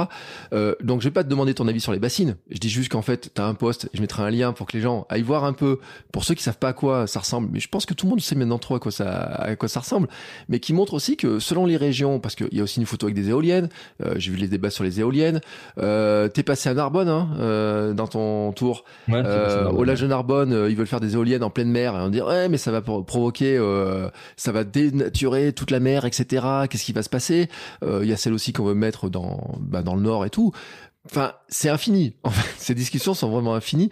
Et en faisant un tour comme ça, comme tu as fait, en faisant autant de kilomètres, tu as dû voir, je ne sais pas combien de cas où finalement, ces questions-là, elles interviennent dans le quotidien, mais vraiment présent de toutes les personnes, quoi. Ouais, c'est la chance que, que j'ai et c'est vraiment aussi le, but, hein, d'aller sur le terrain, justement d'aller rencontrer ces, ces personnes en fait pour voir comment ça se passe vraiment là-bas quoi. Et la chance en effet que j'ai, euh, et en effet vous pouvez aller voir sur le, le compte Green Tour parce que je tiens à saluer aussi le super travail de, Jérôme Abasque parce que en fait faut se dire aussi qu'il y a un vidéaste qui m'a suivi, qui a suivi en vélo aussi justement pour limiter l'empreinte carbone. voilà, il a fait un effort de dingue aussi, hein, il faisait 42 km tous les jours, il s'arrêtait, il m'attendait, il prenait les photos, les vidéos. voilà, c'est il a fait un, formidable travail et il a fait des photos de dingue en drone Et le but aussi, c'était de faire vivre l'éco-aventure justement avec ce qu'on croisait, avec les paysages, mmh. et essayer de raconter à chaque fois, mais raconter sans porter du jugement. Ça, c'était aussi hyper important. C'était de, on vous donne les données, vous en faites ce que vous voulez, euh, euh, et, euh, et, après on vous, et on en fera certainement une exposition photo, et puis on va en faire un film aussi de cette éco-aventure. Mais c'était vraiment de mettre en avant ça, parce qu'en effet, les, les, paysages en France, il y en a, il y en a des multiples et c'est hyper intéressant. Et en effet, aller sur le terrain et échanger avec les, les gens sur ça, c'est euh, c'est hyper prenant. Ça te permet aussi d'avoir des avis, euh, des, avis euh, plus plus concrets. Et, euh, et c'est clair que encore une fois, il y a, y a, beaucoup de polémiques qui, qui sont lancées. Et puis c'est surtout, mais ça, je pense que c'est un peu malheureusement le pas l'histoire de l'humain, parce que j'espère qu'on arrivera quand même à changer ça. Mais c'est vrai que dès que tu dès que tu peux trouver une solution en plus qui est bon pour l'environnement, le problème c'est qu'on peut avoir tendance aussi à la déformer. Tu vois, les, les méthaniseurs par exemple, euh, ça c'est un exemple concret euh, agricole. Euh, il y en a beaucoup dans la région de France. À la base, l'idée elle est top euh, de récupérer des déchets verts, etc. et d'en faire de la méthanisation. Sauf que le problème c'est que maintenant on se retrouve à faire comme aux États-Unis, à faire à faire des cultures de maïs. En fait, on vient jeter dans ces méthaniseurs. Donc en fait, on vient faire de la bouffe qu'on va jeter juste pour faire marcher des méthaniseurs. Donc en fait, encore une fois, l'idée est bonne à la base et, et l'humain en fait juste pour faire de la rentabilité et de l'argent, et ben il va chercher jusqu'au bout pour chercher ça. Et, c'est vrai que les méga bassines, on est vraiment arrivé, c'était en Charente là, on arrivait juste au moment en plus où il y a eu euh, ce, cette, euh, ces activistes qui sont allés sur le terrain. Et, voilà, moi j'ai eu l'occasion aussi de discuter avec eux.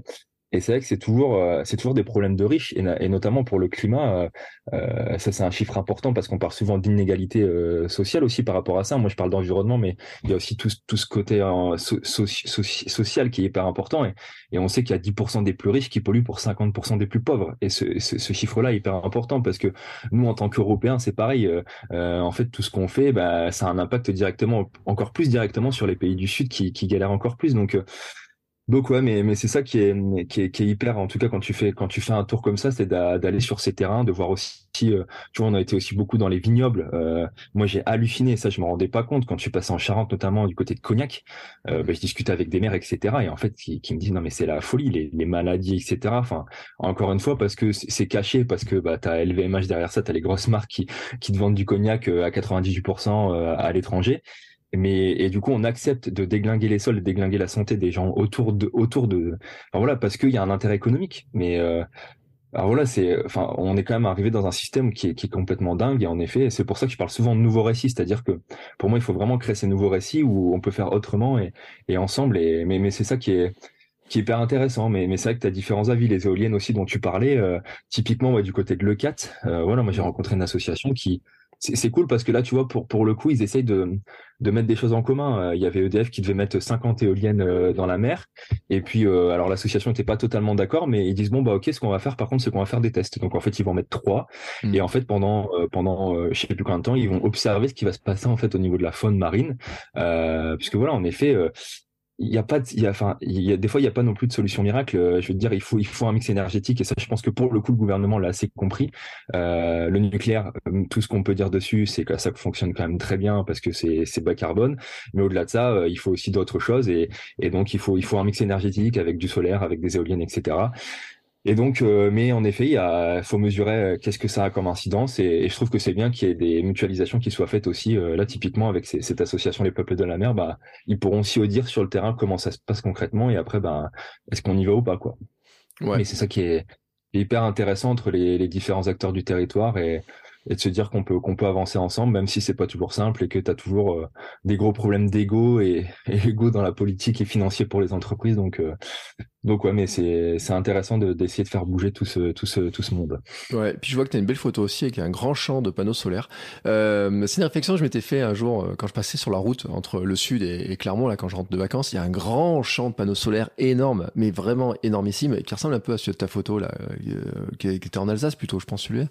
Et euh, et en fait, en faisant la réflexion, en me disant mais l'agriculteur qui a mis des panneaux solaires dans son champ quand même, il s'est enlevé tout un tas de problèmes de gestion de ses champs, de d'animaux, tu vois, parce avant il y avait des animaux à cet endroit-là, puis après il y a eu des cultures et tout, pour mettre des panneaux solaires qui doivent lui générer, j'imagine, des bons revenus, tu vois, en plus là où ils sont, placés. Mais en même temps, je me dis, le gars d'à côté, euh, pour manger, tu vois, on parlait tout à l'heure euh, d'autosuffisance alimentaire qui est très loin d'être atteinte, etc.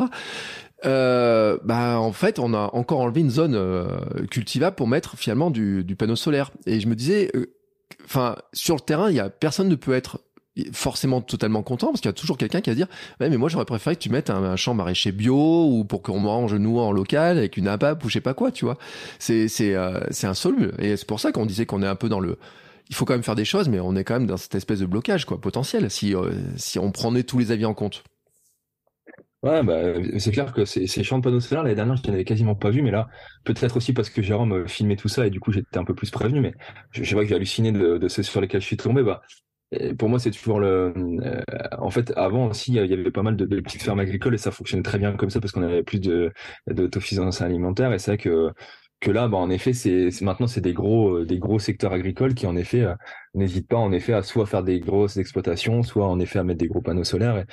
Et, et, d'ailleurs, il y a, y a, des choses qui ont été faites à ce niveau-là parce que c'était de se dire, bah ok, on met des panneaux solaires, mais est-ce qu'on peut pas faire des cultures aussi en dessous? Euh, Et puis pourquoi on mettrait pas en fait des panneaux solaires au lieu de les mettre sur des champs entiers comme ça, plutôt à des endroits qui sont vraiment pas exploités? Donc il y a, il y a toujours des pour et des contre, et je pense qu'il faut juste aller creuser pour savoir si c'est vraiment fait euh, euh avec un intérêt euh, environnemental ou si c'est juste en effet pour euh, pour pour gagner de l'argent. Mais je pense qu'il faut toujours se renseigner et, jamais juger trop vite. Mais mais c'est clair que coup on peut faire autrement que, que, que mettre en tout cas sur une surface cultivable des tonnes de panneaux solaires. mais mais voilà, après faut faut vraiment se renseigner sur le sujet. Mais encore une fois, il y a des solutions, il y en a, il y a, il y a plein en effet, ils commencent de, plus en voir aussi, tu vois, on parlait de maraîchage bio, etc. Puis en fait, on se rend compte aussi que les agriculteurs se rendent compte aussi que que mais c'est encore une fois c'est le, c'est le système de pensée qui est en train de changer mais euh, tu vois ils se rendent compte qu'au final en mettant des haies bah ça ramène de la biodiversité et mm. que du coup ça fonctionne mieux qu'en faisant de la permaculture en fait on a plus de rentabilité mais c'est voilà ça ça évolue et on a besoin de que des gens montrent l'exemple sur ça mais mais ouais il y a, y a du taf. Il y a beaucoup de boulot et je te dis pas dans les vignes aussi. Les vignes euh, moi j'en ai vu beaucoup cette année. On a on a notamment rencontré aussi des gens qui le font de façon responsable mais à côté de ça ouais c'est aussi un vrai délire hein, les vignes. Et même socialement hein, tu vois il y a y a même plus beaucoup de Français qui vont dans les vignes pour aller euh, chercher le vin euh, enfin le en tout cas cueillir le raisin. Au final ils font venir beaucoup d'étrangers. Moi j'hallucine du nombre de bus que je voyais arriver pour récolter les les raisins. Donc encore une fois, pour moi, tout est lié. C'est pour ça que j'aime bien aussi parler de, de sport, planète, santé. Mm. juste pour refaire un, parallèle par rapport à, à, ce que tu disais juste avant aussi, c'est, en tout cas, si on parle aussi du sport, du sport business et des événements qui sont en train de se faire, il euh, faut aussi mesurer du nombre de joueurs qui étaient blessés quand ils sont arrivés notamment à la Coupe du Monde au Qatar, enfin en tout cas juste après, tu vois, mm. parce qu'ils sont aussi sur un rythme qui est complètement dingue. Et donc en fait, au-delà de même de parler d'environnement, en fait, c'est que même au niveau sanitaire, euh, ils, se déglinguent aussi parce qu'en gros, l'organisme, bah, ils, ils, font des matchs tous les trois trois matchs. Enfin, je veux dire, en fait, c'est plus en fait, c'est, et je pense qu'en règle générale, dans notre société, de toute façon, le gros problème, c'est aussi cette notion de temps. Tu vois, c'est, euh, mm. et toi aussi, tu l'as vécu euh, si t'as été, euh, as eu des problèmes au boulot où on t'a peut-être toujours dit de travailler plus. Enfin bref, t'es dans un engrenage, etc. Et c'est cette notion de temps. En fait, c'est d'ailleurs, moi, je déteste maintenant dire que je n'ai que je, que je n'ai pas le temps. Le, mm. Vraiment, le, le, mot souvent que je dis maintenant, c'est que je ne prends pas le temps parce que parce qu'on est dans cette société qui, qui veut qu'on qu'on prenne, qu'on ait plus le temps parce qu'on a tous nos loisirs, on a nos téléphones, etc. Là, et, euh, et donc et donc on n'arrive plus à prendre le temps. Et, et je pense que ça aussi, c'est pour moi, c'est vraiment une grande notion pour euh, pour tous ces sujets-là. C'est c'est prenons le temps d'analyser, prenons le temps de faire les choses, prenons le temps d'aller rencontrer les autres euh, euh, parce qu'on le fait plus en fait. Et et, et pour moi, enfin, si on fait plus attention aux autres, on fait plus attention à la, à la, nature aussi. Tu vois, le nombre de gamins qui qui vont plus se balader dehors juste pour se rendre compte de ce qui se passe. Je veux dire, t'as quand même des gamins. Euh, moi, je suis du côté de Vieux Condé. Euh, qui qui savent pas, qui vont au supermarché, qui savent pas en fait où pousser les légumes, euh, quels sont les arbres, enfin tu vois, et donc euh, on est quand même dans cette société aussi qui est complètement déconnectée, donc arrivons à reconnecter les gens, et je pense qu'il y a vraiment des démarches qui sont en train de se faire, alors c'est long, mais, en tout cas c'est en train de se faire. Mais c'est vrai que c'est un, sujet qui est, qui est compliqué, hein, mais où on dit euh, que c'est structurant, c'est ce qui va structurer beaucoup de choses parce qu'il y a beaucoup d'activités qui vont structurer là-dessus. Et euh, tu fait aussi beaucoup de photos euh, avec ton, euh, vidéaste, là, vous avez beaucoup de photos des, des routes aussi. Euh, et c'était une question que je m'étais posée parce que je me dis, mais t'as couru où? Pour faire un tel parcours Parce que tu as couru sur les routes avec les voitures au milieu des bagnoles qui, justement, qui sont totalement l'inverse de ce que tu recherches. Rappelons quand même que la majorité des voitures qui roulent en France euh, roulent sur des courtes distances qu'on pourrait faire à pied ou en vélo. Euh, et toi, tu fais 42 bandes en courant justement là où euh, la voiture et où les transports sont plus pratiques. Euh, mais t'as couru sur quoi? Sur des routes, sur les chemins, sur euh, t'as trouvé des pistes cyclables, des voies, des belles voies vertes? Euh, comment t'as fait? euh, il y a eu vraiment plein de diversité et tu as raison en fait de parler aussi de cette distance en voiture. Euh, je crois que c'est euh, euh, tu as 50% des trajets, qui, des trajets qui font moins de 3 km. Mm. Ça, c'est un vrai, un vrai sujet aussi, même en termes de sédentarité. Hein. Mais, euh, et donc, ouais, euh, en fait, j'ai fait un peu tout, vu que, euh, donc déjà, j'ai tracé un cœur aussi sur la carte de France, et c'était symbolique aussi. Euh, les 80 premières étapes, elles représentaient un cœur, et, et mm. c'était hyper important aussi, justement, je te parlais d'amour, etc., pour nous de relier les gens, etc. Et, euh, et, donc du coup, quand tu en plus quand tu fais ton propre parcours comme ça, notamment un cœur, euh, bah, des fois il y a des chemins où, où tu es obligé de passer si tu veux respecter la forme de ton symbole. Mais euh, ouais, en fait, on est passé vraiment par euh, tout type de route, mais c'est surtout qu'il fallait en plus que le vélo passe dessus. C'est-à-dire que c'était important pour moi de partager l'éco-aventure avec la personne qui se relayait sur le vélo. Ça m'arrivait quelques fois de passer dans des chemins parce que, parce que moi j'ai tracé mon itinéraire avec Komoot, qui est une super appli en mmh. tout cas pour pour tracer tous ces chemins. Et, euh, et donc c'est que des fois tu as quand même des surprises et donc le vélo ne passe pas. Mais mais globalement, il y a eu il y a eu il y a eu tout. Il y a eu de la voie verte, il y a eu des il y a eu des grosses, il y a eu des, des routes. Je crois qu'on a pris même un peu de national où c'était vraiment très dangereux.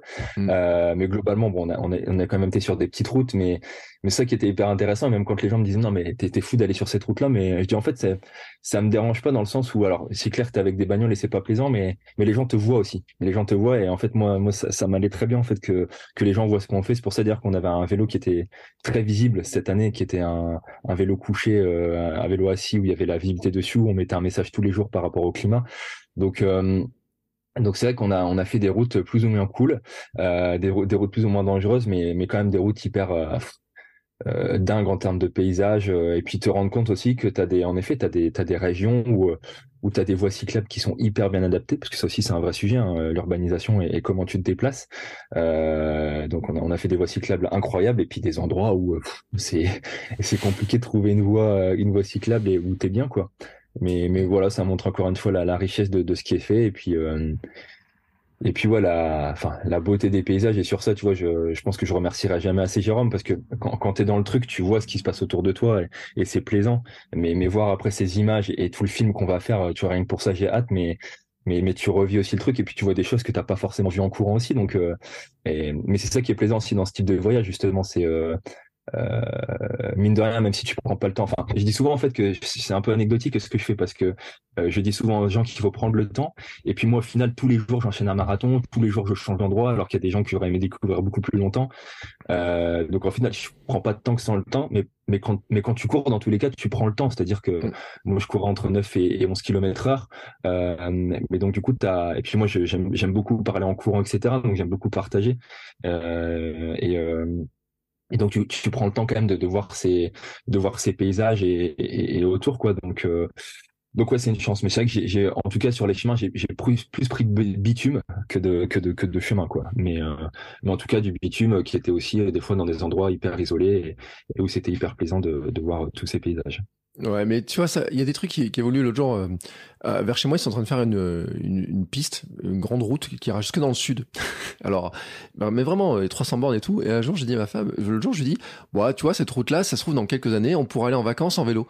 Elle me dit, ouais, ça fait loin quand même. Je dis, ouais, mais Enfin, bah, une autre fille, bon, elle a 5 ans, tu vois, elle a en vélo sur 350 bornes, ça va être un peu compliqué pour l'instant. Mais temps qu'ils construisent la route, je me dis, quand on sera retraité, ça se trouve, on pourra prendre les vélos, partir pendant euh, quelques jours. Et, euh, et la route, elle passe, euh, ils sont en train de la tracer petit à petit, kilomètre par kilomètre et tout.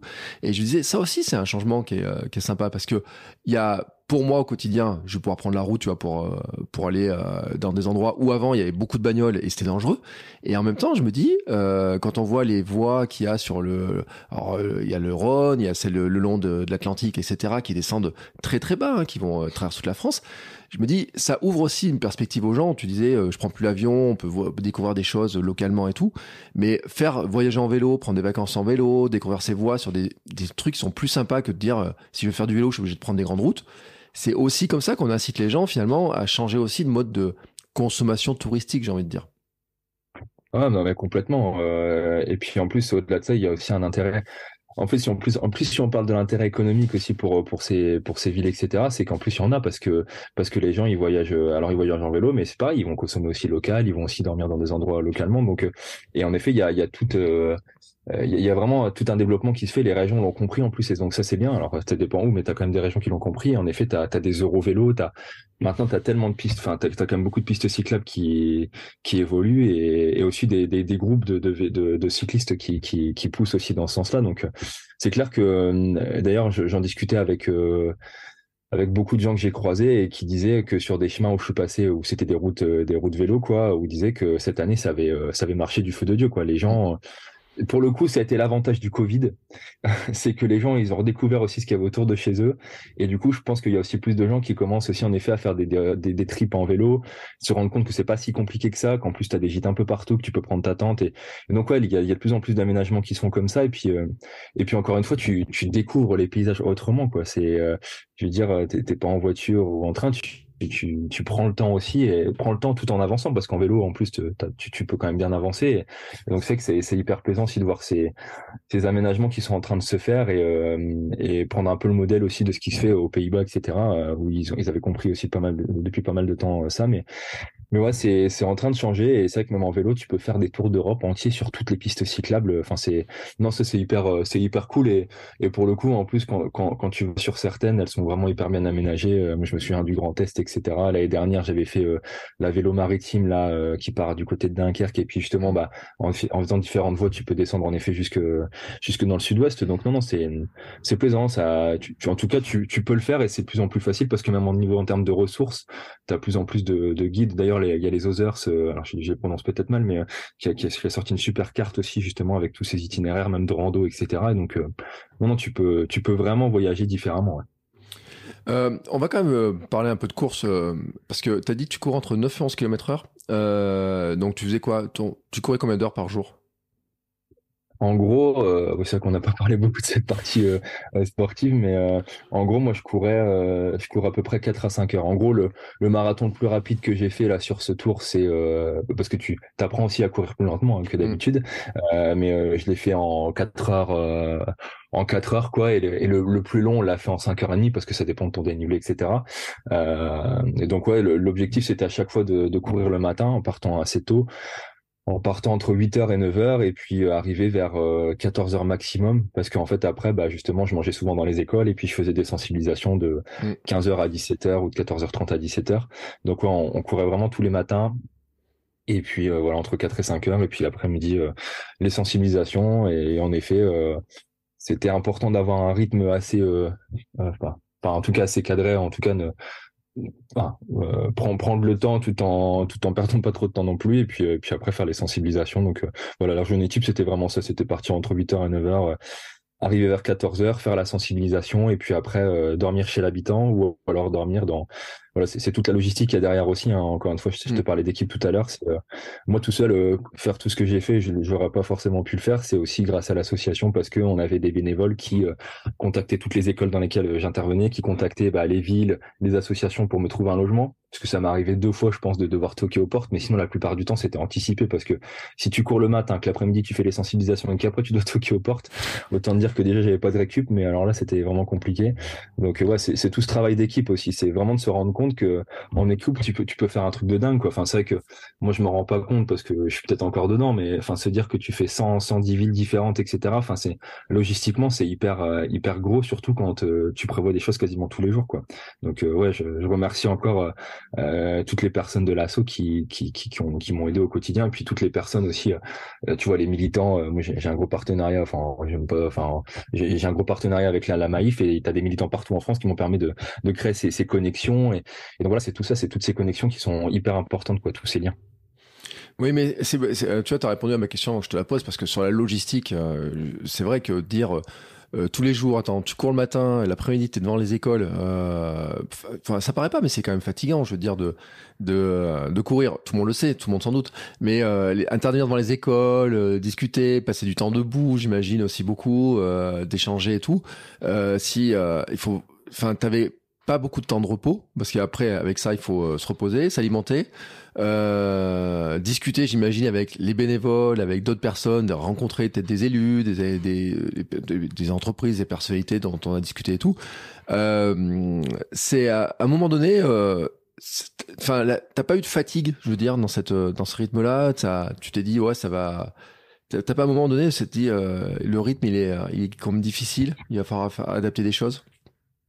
Bah en fait, c'est vrai que, euh, comment dire, euh, souvent, euh, en fait, moi, l'exploit sportif, je le vois plus dans, dans la performance, pas forcément, enfin, il y a la performance physique, mais c'est en effet mmh. dans la performance après de, de faire des choses à côté. C'est ça mmh. aussi qui est, qui pour moi était hyper important et qui, qui est en effet qui, qui, qui est énergivore. Et d'ailleurs, Jérôme, il en parlerait beaucoup parce que le vidéaste, en fait, lui s'est rendu compte en effet à quel point ça. Moi, je me nourris des gens. J'ai la chance que j'ai, je me nourris de, de ce que les gens m'apportent. Et Jérôme, lui, ça avait tendance à le vider. Et c'est vrai, des fois, tu as besoin de ta bulle aussi d'être tout seul et et, euh, et, et c'est pas facile en fonction de, de, de commenter. Et donc c'est vrai que c'est dingue hein, ce que je veux dire, mais enfin physiquement, tu vois, c'est les 20 à 25 premiers marathons où, où ton corps il se met dedans et où du coup bah tu, tu avances au fur et à mesure et après ça devient vraiment une routine. C'est pour moi c'était mm. vraiment une routine. Tu vois pas d'échauffement. Enfin les gens à chaque fois me demandent s'il y avait une routine particulière. Non non en fait euh, c'est juste que j'y allais et puis let's go et puis mais je savais que j'avais ces avoir des objectifs tous les jours, tu vois, d'aller voir des écoles, déjà ça, ça me poussait. Mm. Et après, ouais, c'est, euh, je pense que c'est plus, tu vois, quand j'ai arrêté ces marathons, j'aurais pu continuer. Hein. Physiquement, là, je me sens hyper bien, etc. Mais c'est plus psychologiquement, en effet, où euh, où ça te demande beaucoup de, bah, déjà d'être sur les réseaux pour partager ce que tu fais, puis en effet d'être en connexion tout le temps avec les gens. Euh, j'adore ça, hein. j'adore ça, mais c'est vrai que ça peut fatiguer. Et à la fin, je pense que c'est ce qui me fatiguait le plus. mais tout en, comment dire tout en étant toujours quand même plein d'énergie parce que les gens t'apportent tellement euh, les, les, enfants. Enfin je veux dire quand t'as des gamins euh, euh, puis limite moi ça, ça, me gênait tu vois mais à la, quand t'as des gamins qui tous les jours te disent Nico Nico enfin tu vois c'est c'est cool c'est c'est c'est ça qui te motive tu vois mais moi je le fais pas pour moi en fait. Ce, ce que ce que j'ai fait c'est vraiment pour sensibiliser. Mais donc c'est vrai que ça ça te pousse tu vois. Enfin moi il y a des vidéos qu'a fait Jérôme qui sont notamment sur les réseaux qui qui me font chialer parce que et qui me font souvent chialer d'ailleurs à la fin de ce que je fais parce que parce que tu te rends compte de ce qui a été fait euh, et euh, mais, mais, voilà, mais, mais c'est vrai que la, la, la force, euh, la, la, force de cette éco-aventure, c'est ouais, les gens qui, qui te poussent au quotidien. Et c'est clair que faire 110 marathons, si tous les jours, tu vois, j'avais pas, j'avais pas ces gens à aller voir, euh, je pense que ça aurait été beaucoup plus compliqué parce que c'est vraiment ça qui me porte. Donc c'est vrai que j'ai eu deux trois étapes où, où le, le, temps m'a paru un peu plus long. Mais euh, mais au-delà de ça euh, j'ai pas eu de temps de j'ai pas vraiment eu de rechute parce que je savais que je savais que j'avais un objectif parce que aussi en termes de performance on parle souvent de, de visualisation. Euh, et moi je visualisais beaucoup aussi la les dernières étapes tu vois de de de de, de, me dire aussi que j'allais retrouver mes proches et tout. Et, et ça mmh. c'est hyper important parce que quand tu es sur un effort long comme ça qui dure hyper longtemps euh, tu peux pas, tu peux pas te dire allez c'est bon je fais un marathon. Enfin je veux dire tu, tu calcules pas comme ça parce que sinon euh, sinon tu, je pense que tu arrêtes vite. Mais mais ouais c'est c'est vraiment encore une fois cette, cette force collective je pense qui qui m'a porté et me dire que j'avais euh, que j'avais de la chance et puis aussi que je pense que le positif attire le positif, c'est-à-dire que tu fais des rencontres des rencontres juste incroyables euh, et puis et puis des connexions qui se font euh, sans que tu les demandé en fait des gens qui connaissent des gens et puis en fait euh, voilà et, tu vois j'ai aussi un j'ai rencontré par hasard une, une, Mallory là qui est venue avec sa, sa maman là qui avait qui, Mallory qui a 20 ans qui a une maladie orpheline et, et c'est pareil en fait tu reprends aussi une claque quand, quand, quand, quand tu tombes aussi sur des personnes qui sont atteintes de maladies comme ça parce que encore une fois, on parle de sport. Pour moi, tout est lié. Encore une fois, sport, santé, planète. Dans tout ce qu'on mange, etc. Bah, malheureusement, ce type de maladies vont arriver de plus en plus aussi parce que, bah, parce que ça est lié. Mais bref, on rencontrait cette jeune de 20 ans, tu vois, qui, qui fait des choses en joëlette avec ses, ses parents, etc. Bah, tu, tu, ça te remet une claque et ça te redit aussi, bah, en fait, ouais, euh, toi, t'as deux jambes, etc. Donc, euh, bah, vas-y, en fait, hein, euh, je veux dire, tout comme l'année dernière, j'avais croisé des migrants et tu racontes ce que tu fais. Puis eux, ils disent, bah ouais, bah, moi, je suis venu de mon pays en, en nageant, etc. Et, en fait, la limite, tu te sens con parce que tu te dis, bah, en fait, ouais, c'est, c'est, c'est ça aussi qui est, qui est incroyable, quoi. Donc, euh, donc ouais, c'est ouais, c'est toute cette force-là, te, dire qu'en fait au final, euh, euh ouais, il, faut que tu le fasses et puis et puis, et puis c'est surtout que c'est tous ces gens qui sont hyper inspirants que tu rencontres quoi. Euh, il y a quand même des gens qui vont se demander, dire mais en fait c'est quoi ton métier réel? Parce que partir 110 jours comme ça, c'est c'est envie de ça tu comment tu c'est quoi le mode de, fonctionnement pour que tu arrives à continuer à le faire d'année en année? Parce que j'imagine tu as d'autres projets pour euh, porter ton message d'année en année de le faire comme ça euh, tout au long de ta vie. Euh, c'est peut-être pas ton projet mais euh, disons que c'est ton projet faut, faut c'est quoi ton mode de vie ton mode pour arriver à, à créer de tels projets en fait? Ouais, bien sûr. Euh, cette question-là, elle s'entend. Il y a, il y a pas mal de gens qui posent des questions. C'est sur ça. C'est euh, moi, j'ai la chance maintenant d'être salarié de l'association. Donc ça, c'est une vraie mmh. chance euh, depuis depuis le mois de mars, tu vois. Et puis en fait, quand j'ai lancé le premier projet, j'étais, euh, j'avais j'avais fait une rupture conventionnelle avec ma boîte, donc j'étais encore au chômage. Et donc ça m'a permis de construire ce projet. Mmh. et après, ouais, en fait, si tu veux, on a avec l'association. Euh, donc au départ, je l'ai créé. Donc là, je suis sorti du bureau pour devenir salarié. Puis encore une fois, j'ai la chance d'avoir des, super personnes dans l'association, dans le bureau, etc. Et euh, c'est de se dire qu'en effet, moi, j'ai quitté un, boulot dans lequel je gagnais très bien ma vie, euh, j'avais mes primes, etc. mais bah, ça n'avait pas de sens. Et puis Et puis c'est de se dire que euh, du coup, euh, alors je gagne, tu vois, je gagne, moi je m'en fous. Je, crois que tu vois là, je dois être avec ce que je fais, je dois être à 1007, 1007 par mois, un truc comme ça, euh, ce qui me va très bien. et comment dire, c'est de se dire aussi que quand tu te poses des questions sur comment tu vis, tu déjà tu, enfin déjà tu dépenses moins aussi quand t'es quand t'es plus sobre aussi. Et puis au-delà de ça, c'est euh, là, on est vraiment en pleine structuration, c'est-à-dire que l'association, elle a qu'un an et demi, elle grandit beaucoup. C'est-à-dire que nous, nos actions au quotidien, au-delà de, ce que fait Nicolas Vandenelsken, l'éco-aventurier, c'est tout ce que nous, on fait au quotidien avec l'association. Et donc, on a vraiment trois piliers avec l'association qui sont l'éducation, qui sont euh, les événements qu'on fait dans les villes autour du sport planète, et puis, euh, et puis les éco-aventures. C'est-à-dire que nous, notre objectif, c'est euh, notamment dans la région Hauts-de-France, d'intervenir dans un maximum d'écoles, euh, avec des subventions aussi. On a des subventions publiques, on a des subventions privées. Tu vois, je te parlais de la Maïf, qui est mmh. pour moi un partenaire essentiel qui est là depuis deux ans et qui nous permet de construire aussi des choses. Au-delà de l'aspect financier, c'est aussi de, de toutes les connexions qu'ils ont sur tout le territoire, parce que ça, ils ont un super maillage et, et ça, c'est incroyable. Euh, et puis, euh, et puis après, euh, bah, c'est aussi construis des événements avec les villes, voilà, euh, sur euh, comment tu vas sensibiliser avec des événements en grand public euh, sur sur ces sujets-là, et puis les éco-aventures où le but c'est de dire que je suis pas le seul éco-aventurier. Là, on avait Benjamin aussi l'année dernière qui a fait 12 marathons en 13 jours et qui a fait des, des sensibilisations, de se dire aussi que ça peut être un autre sport. Donc l'année prochaine aussi là en 2020, enfin pas l'année prochaine, mais en 2023, on va avoir aussi Aline qui va faire aussi euh, quelque chose en rando. Enfin voilà, on, aura Charlie qui va faire des choses en vélo. Donc c'est c'est vraiment ces trois piliers là qu'on essaye de, de faire avec qu'on essaie de développer, euh, tout en se disant que euh, ce qu'on a comme rémunération, c'est des partenariats aussi à la fois publics ou privés, mais on est hyper vigilant justement aux partenaires qui nous accompagnent, justement, mm. parce que ça c'est un vrai, un vrai sujet aussi, et tu as des gens qui peuvent s'acheter une image par rapport à ça, mais en tout cas c'est c'est largement viable et euh, et puis après, parce que euh, parce que je, dis souvent aussi aux villes, etc., que euh, pendant longtemps, je pense que les sujets environnementaux, euh, ça a été des sujets de bénévolat, euh, mmh. et c'est bien encore qu'il du bénévolat. Mais maintenant aussi, bah, il faut aussi que il faut aussi que ça soit rémunéré, parce que parce que c'est un sujet qui doit devenir en fait important. Et pour moi, si ça reste du bénévolat, malheureusement, c'est pas placé au premier au premier degré, alors que ça devrait l'être. Et le jour où on aura pu faire ça, c'est qu'on aura gagné. Hein. Moi, ça me va très bien. Hein. Mais, mais en tout cas, ouais. Et, et à côté de ça, bah, j'ai la chance de. Alors, ça fait en effet deux ans que je pars longtemps. Je continue à gérer tout le développement de l'association, même quand je suis en éco-aventure. Mais, euh, mais l'année prochaine, c'est avec toi en 2023, typiquement, ça fait deux ans. Euh, je fais, ça va faire 14 000, 14 000 bornes en deux ans avec deux éco-aventures. Et, et du coup, je vais, euh, comment dire, cette année, je vais faire encore des éco-aventures, mais plus courtes. Tu vois, j'ai un gros mmh. projet là qui va durer un mois maximum, qui sera battre le record du GR34. Euh, mais euh, mais voilà, on va l'année prochaine, je vais un peu plus me me timer où je vais faire des trucs d'un mois maximum et plus quatre mois parce que c'est que c'est aussi énergivore mais euh, mais c'est hyper intéressant et, et, je suis hyper content de ce qu'on a réussi à tisser avec l'association pour sensibiliser et tout en réussissant tout en réussissant en effet à, à, gagner ma vie et, et à faire des choses qui ont du sens quoi non, mais je crois que c'est important de le dire parce que c'est vrai que si euh, tu faisais ça en plus de tout ce que tu avais à gérer à côté, bah des fois ça passe à la trappe en disant oui, mais j'ai pas le temps, faut d'abord que je fasse ça, ça, ça, et puis et c'est aussi ça le fait de pouvoir le faire. Euh, de, de, consacrer du temps, c'est aussi de pouvoir monter ce genre de projet, de pouvoir euh, avoir du temps, de faire les sensibilisations, de, de... et c'est important aussi c'est que ça, fonctionne comme ça et c'est important de le dire.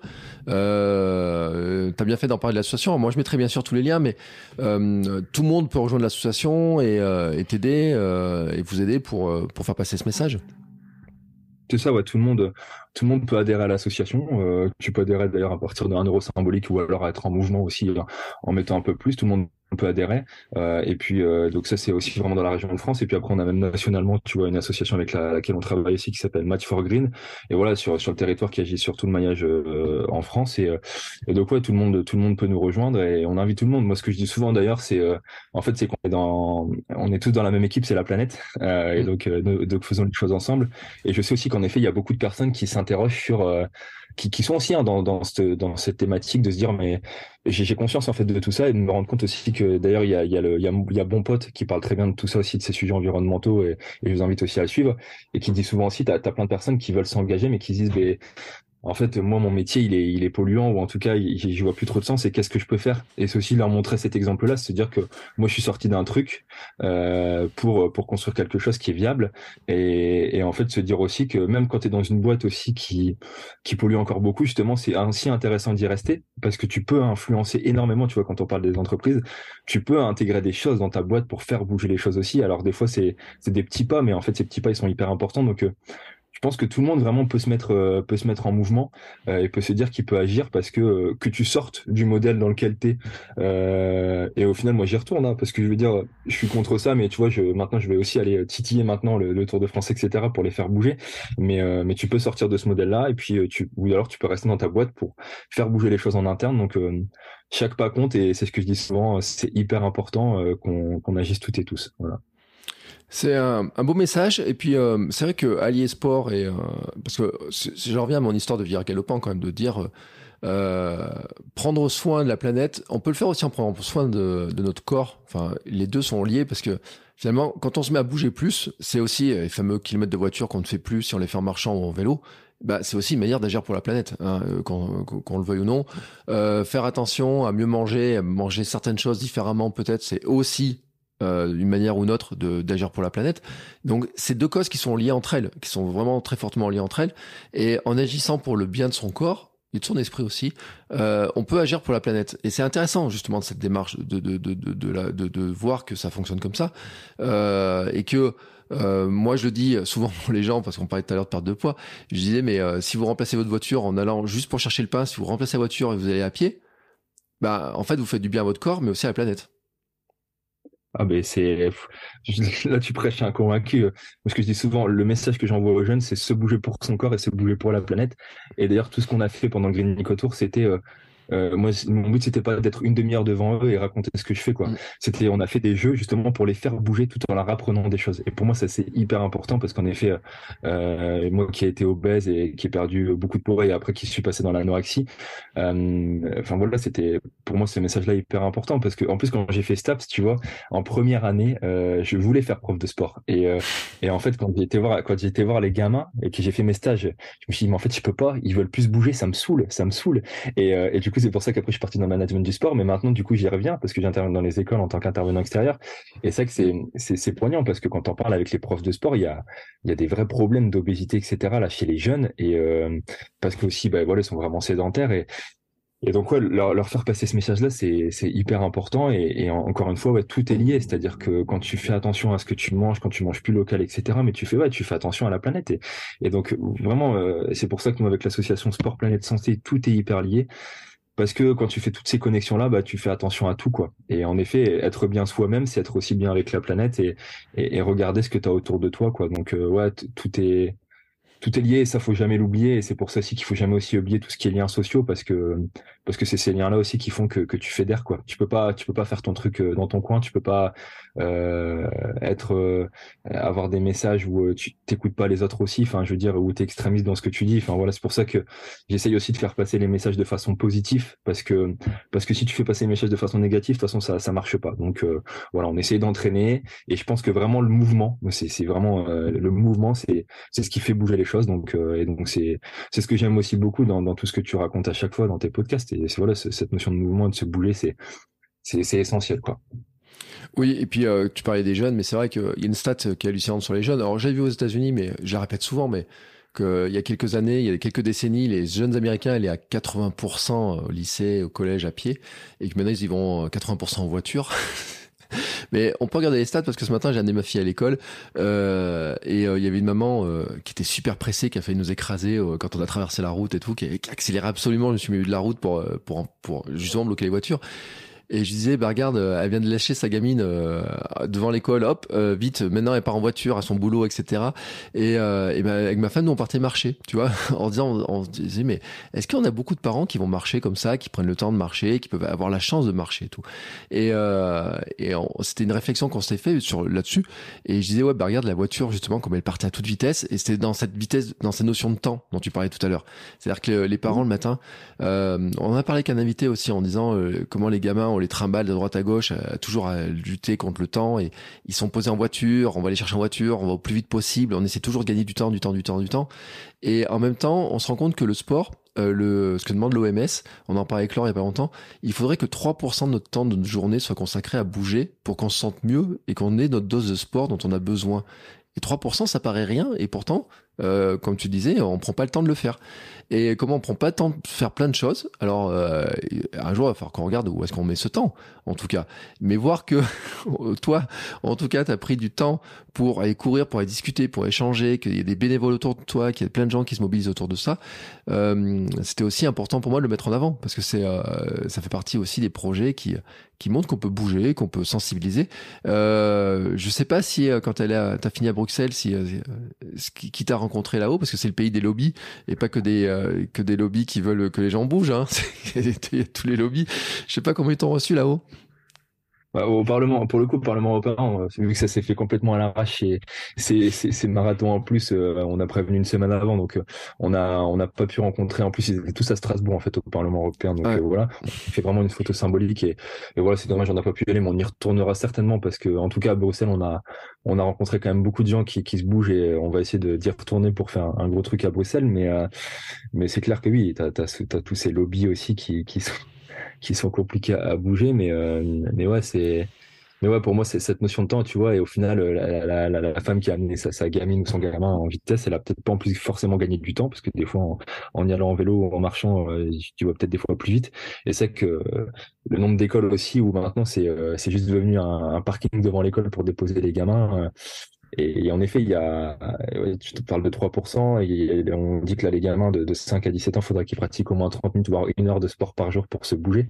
Et ce que je leur dis souvent, c'est ça aussi c'est important, c'est démystifier aussi cette façon de faire du sport. C'est euh, euh, il y a plein de gens aussi qui se disent bah je fais du sport donc c'est de la compétition. Euh, non non en fait c'est déjà rien qu'en effet aller marcher euh, ou faire du vélo et aller se balader bah ça c'est du sport en fait tu te bouges quoi. Et c'est souvent ce que je dis aux gamins parce que c'est vrai que euh, sinon après c'est souvent rallié à la compétition et et donc ouais cette notion de, de prise de temps de, de prendre du temps elle est elle est importante et c'est vrai que euh, voir aussi tous les gens aussi qui m'ont accompagné aussi en courant, tu vois, en vélo. euh, je me souviendrai tout, euh, tout, le temps aussi de ce qui s'est passé à Luçon où euh, où il y a des tas de personnes qui m'ont accompagné, qui ont bloqué les routes à Luçon pour qu'on passe tous. Enfin, tu vois, euh, c'était c'était géré avec la mairie, tu vois, mais mais c'était euh, c'était hyper cool parce que parce que voilà, ils ont pris le temps pour pour m'accompagner, pour échanger. Et, donc c'est bien parce que tu, tu vois que ce que tu fais, les gens te demandent souvent si tu as l'impression d'avoir laissé une vraie trace, etc. Et, et ouais, la, la trace elle est là, quoi. La trace elle est de relier, tu vois. À Luçon, ils ont fait après ça, ils ont fait un village entre entre associations pour euh, sensibiliser les gens. Et c'était Mm. la première fois où ils arrivaient à tous se réunir ensemble, tu vois. Et ils se sont dit, bah tous les ans on va faire ça. Bah cool. Et euh, vous avez pas besoin de Nicolas Van den Elsken pour vous réunir chaque année. Mais si j'ai pu impulser ça, bah tant mieux. Et, euh, et ouais, c'est c'est cette notion de relier. Et, euh, et puis, puis en effet, chez soi, tu vois, tu parlais des parents, etc. Mais euh, maintenant aussi, c'est cool aussi d'aller voir ses voisins, d'aller parler avec eux, d'aller parler avec les parents, d'essayer de prendre le temps, même s'ils sont tous en voiture. Enfin voilà, de, se- Mm. de fédérer tout ce tissu local aussi pour euh, pour voir aussi localement comment on fait pour mieux vivre ensemble, quoi. Ouais. Et d'ailleurs, ça me rappelle, euh, dans mes, dans mes recherches en marketing, j'ai beaucoup lu de livres sur la persuasion. Il y a un, truc qui marche très bien, c'est quand ton voisin fait quelque chose, euh, t'es plus incité à le faire toi-même. ça fait partie des, choses qui sont extrêmement importantes que peut-être les uns et les autres on constate quand on court, euh, en disant bah tiens, à force de voir de me voir courir, il y a mon entourage qui commence à vouloir courir. Euh, Alors ça marche pas pour tout le monde, mais ça marche pour certains. Et on peut se dire qu'en fait on peut le faire pour plein de choses. Mais c'est vrai pour le vélo, pour la voiture, pour euh, amener ses enfants à pied si on peut, pour aller chercher le pain à pied, pour pour faire plein de choses qu'on pourrait imaginer comme ça. Et c'est pour ça que le, chaque petit geste que l'on fait euh, ne sert, euh, n'est pas inutile. Il a une utilité, euh, ne serait-ce que parce que c'est un maillon qui permet de faire grossir euh, une goutte d'eau qui fait grossir une grosse vague. Donc euh, voilà, ça fait partie de, de- des choses. Et c'est vrai que en persuasion, et euh, il y a des gens qui savent très bien le gérer. Hein, c'est les assurances, euh, les, euh, les gens qui font de la vidéosurveillance et tout. Ils mettent tous les panneaux sur les maisons euh, pour montrer, bah tiens, si mon voisin il a fait ça, je devrais le faire moi aussi. Ça marche aussi pour le sport, ça marche aussi pour euh, pour ces petits gestes, et c'est important de le rappeler. Ah bah, complètement, et c'est vrai que c'est pas toujours mesurable, mais c'est vrai que c'est ça, et rien que dans le sport, en effet, moi, le nombre de personnes où je suis passé où ils se disent, bah, il y a, un- il y, a y a un mec qui est complètement baraque, qui fait 42 km par jour, le nombre de personnes qui m'ont dit, ah, bah, on est, du coup, on a fait du vélo hier, on s'est remis à courir, bah, finalement, euh, voilà, ils, ils comparent, ils disent, bon, bah, nous, on peut au moins faire ça, et c'est clair que, que ouais, c'est par mimétisme, ça marche beaucoup par mimétisme, et, Mm. et donc c'est, voilà, encore une fois, euh, dites-vous que tout ce que vous faites, c'est c'est utile, euh, et, et ça, c'est important, ouais. Bon, eh ben écoute, le mec complètement barré en tout cas, euh, c'était super sympa de discuter avec toi. C'est vrai que ça paraît barré hein, quand même de dire je vais faire 110 jours, euh, 110 marathons. Euh, quand j'ai dit ça, ma femme ce matin m'a dit Pfff. comment c'est possible? Et, euh, et puis te, te voir, hein, t'as une bonne tête, t'as pas l'air euh, en mauvaise santé ni rien, t'as l'air en pleine forme. Donc euh, comme quoi c'est possible. Et on le répète, hein, il y a un Anglais qui a fait 365 marathons en 365 jours. Je pense à d'autres euh, qui ont fait une bonne partie du tour du monde en courant comme ça, d'autres qui le font depuis des années, des années. Donc comme quoi notre corps est capable de le faire, même si on disait attention, il faut que le corps se repose. Bien entendu, euh, on l'a dit, hein, c'est euh, est-ce que ça serait faisable un an comme ça, à ce rythme-là, avec les interventions en école? Ça, c'est une autre question. Je sais pas, t'es tenté un jour de le faire ça, 365 en hier, on, hier, on m'a titillé justement sur ça. Ça, ça pourrait, ça pourrait me titiller euh, l'esprit. Après, euh, après, on va déjà se faire ce que ce que j'ai à faire. Tu vois là, le, le GR34 à 11h80 bandes par jour, ça va déjà être aussi pas mal. Mais euh, peut-être après, euh, après ce que j'arriverai autant en effet à, à sensibiliser. Tu vois, c'est ça aussi, c'est dans le temps. Mm. C'est surtout ça où c'est pour moi c'est hyper important. C'est surtout par rapport à l'action qui est qui est derrière. Donc ça pourrait me tenter, mais écoute, on verra, on verra si un jour ça, ça me titille l'esprit. Mais on va surtout continuer à à sensibiliser en même temps et c'est ça qui serait important. Mais, en tout cas, ce qui est clair, c'est que euh, encore une fois, on va me prendre peut-être pour un barret de dire ça, mais quand tu as fait 110 marathons en 110 jours, en effet, moi, enfin, vu, vu l'état dans lequel je me sens actuellement, j'aurais pu continuer et je me dis qu'en effet, oui, euh, euh, enfin, euh, c'est ouf hein, ce qu'il a fait 365 marathons, on va pas se mentir, et puis c'est pas, c'est pas, c'est pas accessible pour tout le monde, mais, mais en tout cas, moi, je me dis que comment je me sens là physiquement, ça peut être possible. Après, voilà, on a tous des métabolismes différents, etc. Mais mais en tout cas, euh, en tout cas, c'est possible tant que tant que tu crois déjà aussi. Et puis euh, et puis encore une fois, tu as des corps qui sont plus ou moins bien faits. Et, moi, tu vois, j'ai j'ai j'ai aucun, aucun souci. Alors peut-être que encore une fois, je dis pas à tout le monde. Peut-être que dans 5 ou 10 ans, je le ressentirai plus sur mes articulations. Mais en tout cas, je mets au moins euh, je mets au moins mon service, mon corps au service de, de, de ce que je défends. Et voilà. Et puis croyez en vos rêves. Et, et puis ça, c'est hyper important. Et puis essayer de faire passer des messages avec tout ça. Mais voilà, mm. c'est c'est top de réaliser tout ça c'est une belle conclusion et on rappelle qu'on n'est pas obligé de courir un marathon tous les jours pour adhérer à l'association, qu'il y a plein d'autres plein d'autres moyens d'agir hein, et, tout. Euh, et en tout cas, alors ce que je vais faire, c'est que je mettrai bien entendu tous les liens euh, dans les notes de l'épisode pour que les gens puissent voir justement euh, les sites, tous les liens. Euh, c'est où le mieux pour te suivre, pour suivre tes aventures et suivre celles de, de l'association? Euh, bah, il y a le site internet là qu'on va un peu plus actualiser, donc je pense que pour, vous pourriez y aller, c'est universport.fr. Et puis après, il y a, y a, y a, les, y a les comptes Instagram aussi on est pas mal présent, euh, à la fois le compte Instagram de Green Nicotour et, et euh, donc ça c'est plus pour me suivre personnellement sur ce que je fais. Puis après le compte Instagram de, de l'association Universport. Et puis, et puis voilà, c'est déjà bien. Bon après, on a, j'ai aussi LinkedIn pour ceux qui sont plus sur les réseaux professionnels où là je suis très présent euh, en tant que Nicolas Vandenelsken. Et puis, et puis voilà. Et, et puis ouais, je vous invite du coup à suivre parce que je pense que le film aussi va être important pour ceux qui veulent voir comment ça s'est passé de l'intérieur. On va voir combien de temps ça va prendre avec Jérôme. Euh, je vais pas annoncer de date maintenant, mais on va vraiment essayer que ça soit fait euh, le, enfin, le plus vite possible, mais tout, en, faisant en sorte que ça soit bien fait. Et d'ailleurs, les vidéos qu'on a faites, les, petites séquences, vous pouvez les retrouver euh, sur un article sur le site internet, aussi sur les réseaux sociaux, pour voir aussi comment ça s'est passé de l'intérieur. Et en effet, dites-vous que tout le monde peut agir. C'est pas forcément que la course à pied, c'est les clubs de hand, enfin tous les clubs, enfin tout, tout le monde en fait, toutes les associations sportives aussi, elles peuvent agir à leur échelle. Euh, et sur ça, on, peut aider un maximum de personnes à passer dans la transition. Donc, euh, donc voilà, c'est hyper important. Eh ben écoute, c'est une magnifique conclusion. Bien sûr, je mettrai tous les liens de l'épisode euh, pour bah, pour qu'on puisse suivre, hein, pour les gens qui veulent encourager, qui veulent participer, qui voudraient peut-être rejoindre, parce que c'est souvent une question que j'ai. Il y a beaucoup de gens qui disent, mais j'aimerais bien courir pour une association, mais je sais pas trop euh, laquelle, et certaines causes, des fois, parlent pas. Et c'est vrai qu'il y a des fois, il y a des maladies, des causes de maladies qui parlent pas. Alors, la semaine prochaine, l'épisode, on parlera d'une maladie en particulier. Mais euh, des fois, euh, on voudrait avoir d'autres causes. Et bah, tu vois, hop, ton association fait partie, c'est une autre cause que les maladies et autres. C'est aussi la planète qui est malade. mais c'est une manière d'agir hein, sur d'autres aspects.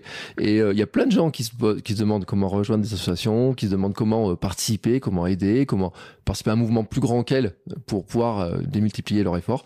Et eh ben écoute, euh, je pense hein, que j'espère, je croise les doigts en tout cas pour toi, que certaines rejoignent, te rejoignent dans les aventures. En tout cas, moi je vais continuer à suivre ce que tu fais. je regarderai bien sûr où tu vas poser tes, baskets les prochaines fois parce que tu passais pas par chez moi en fait, ton, petit tour là. par là où je passe en vacances, hein, mais pas pas aux périodes où j'y étais.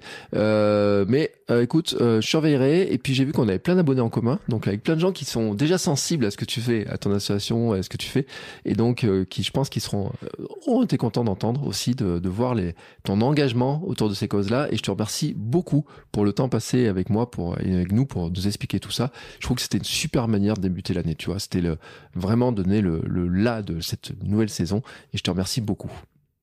Bah écoute, merci à toi Bertrand, c'était hyper hyper cool d'être avec vous et puis j'espère en effet que, que ça pourra euh, ce témoignage pourra aussi inspirer des gens et puis euh, en tout cas passer faire passer à l'action un maximum de personnes. Donc euh, merci pour tout et puis comme d'habitude je finis sur sur ça, c'est vive le sport, vive la planète et puis vive la santé aussi.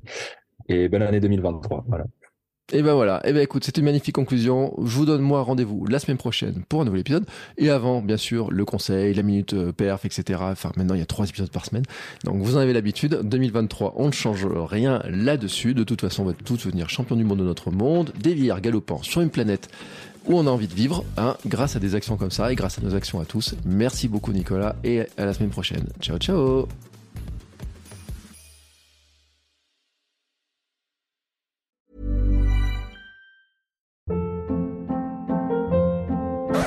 Hold up. What was that? Boring. No flavor. That was as bad as those leftovers you ate all week. Kiki Palmer here, and it's time to say hello to something fresh and guilt-free. Hello Fresh. Jazz up dinner with pecan-crusted chicken or garlic butter shrimp scampi. Now that's music to my mouth. Hello Fresh. Let's get this dinner party started. Discover all the delicious possibilities at hellofresh.com.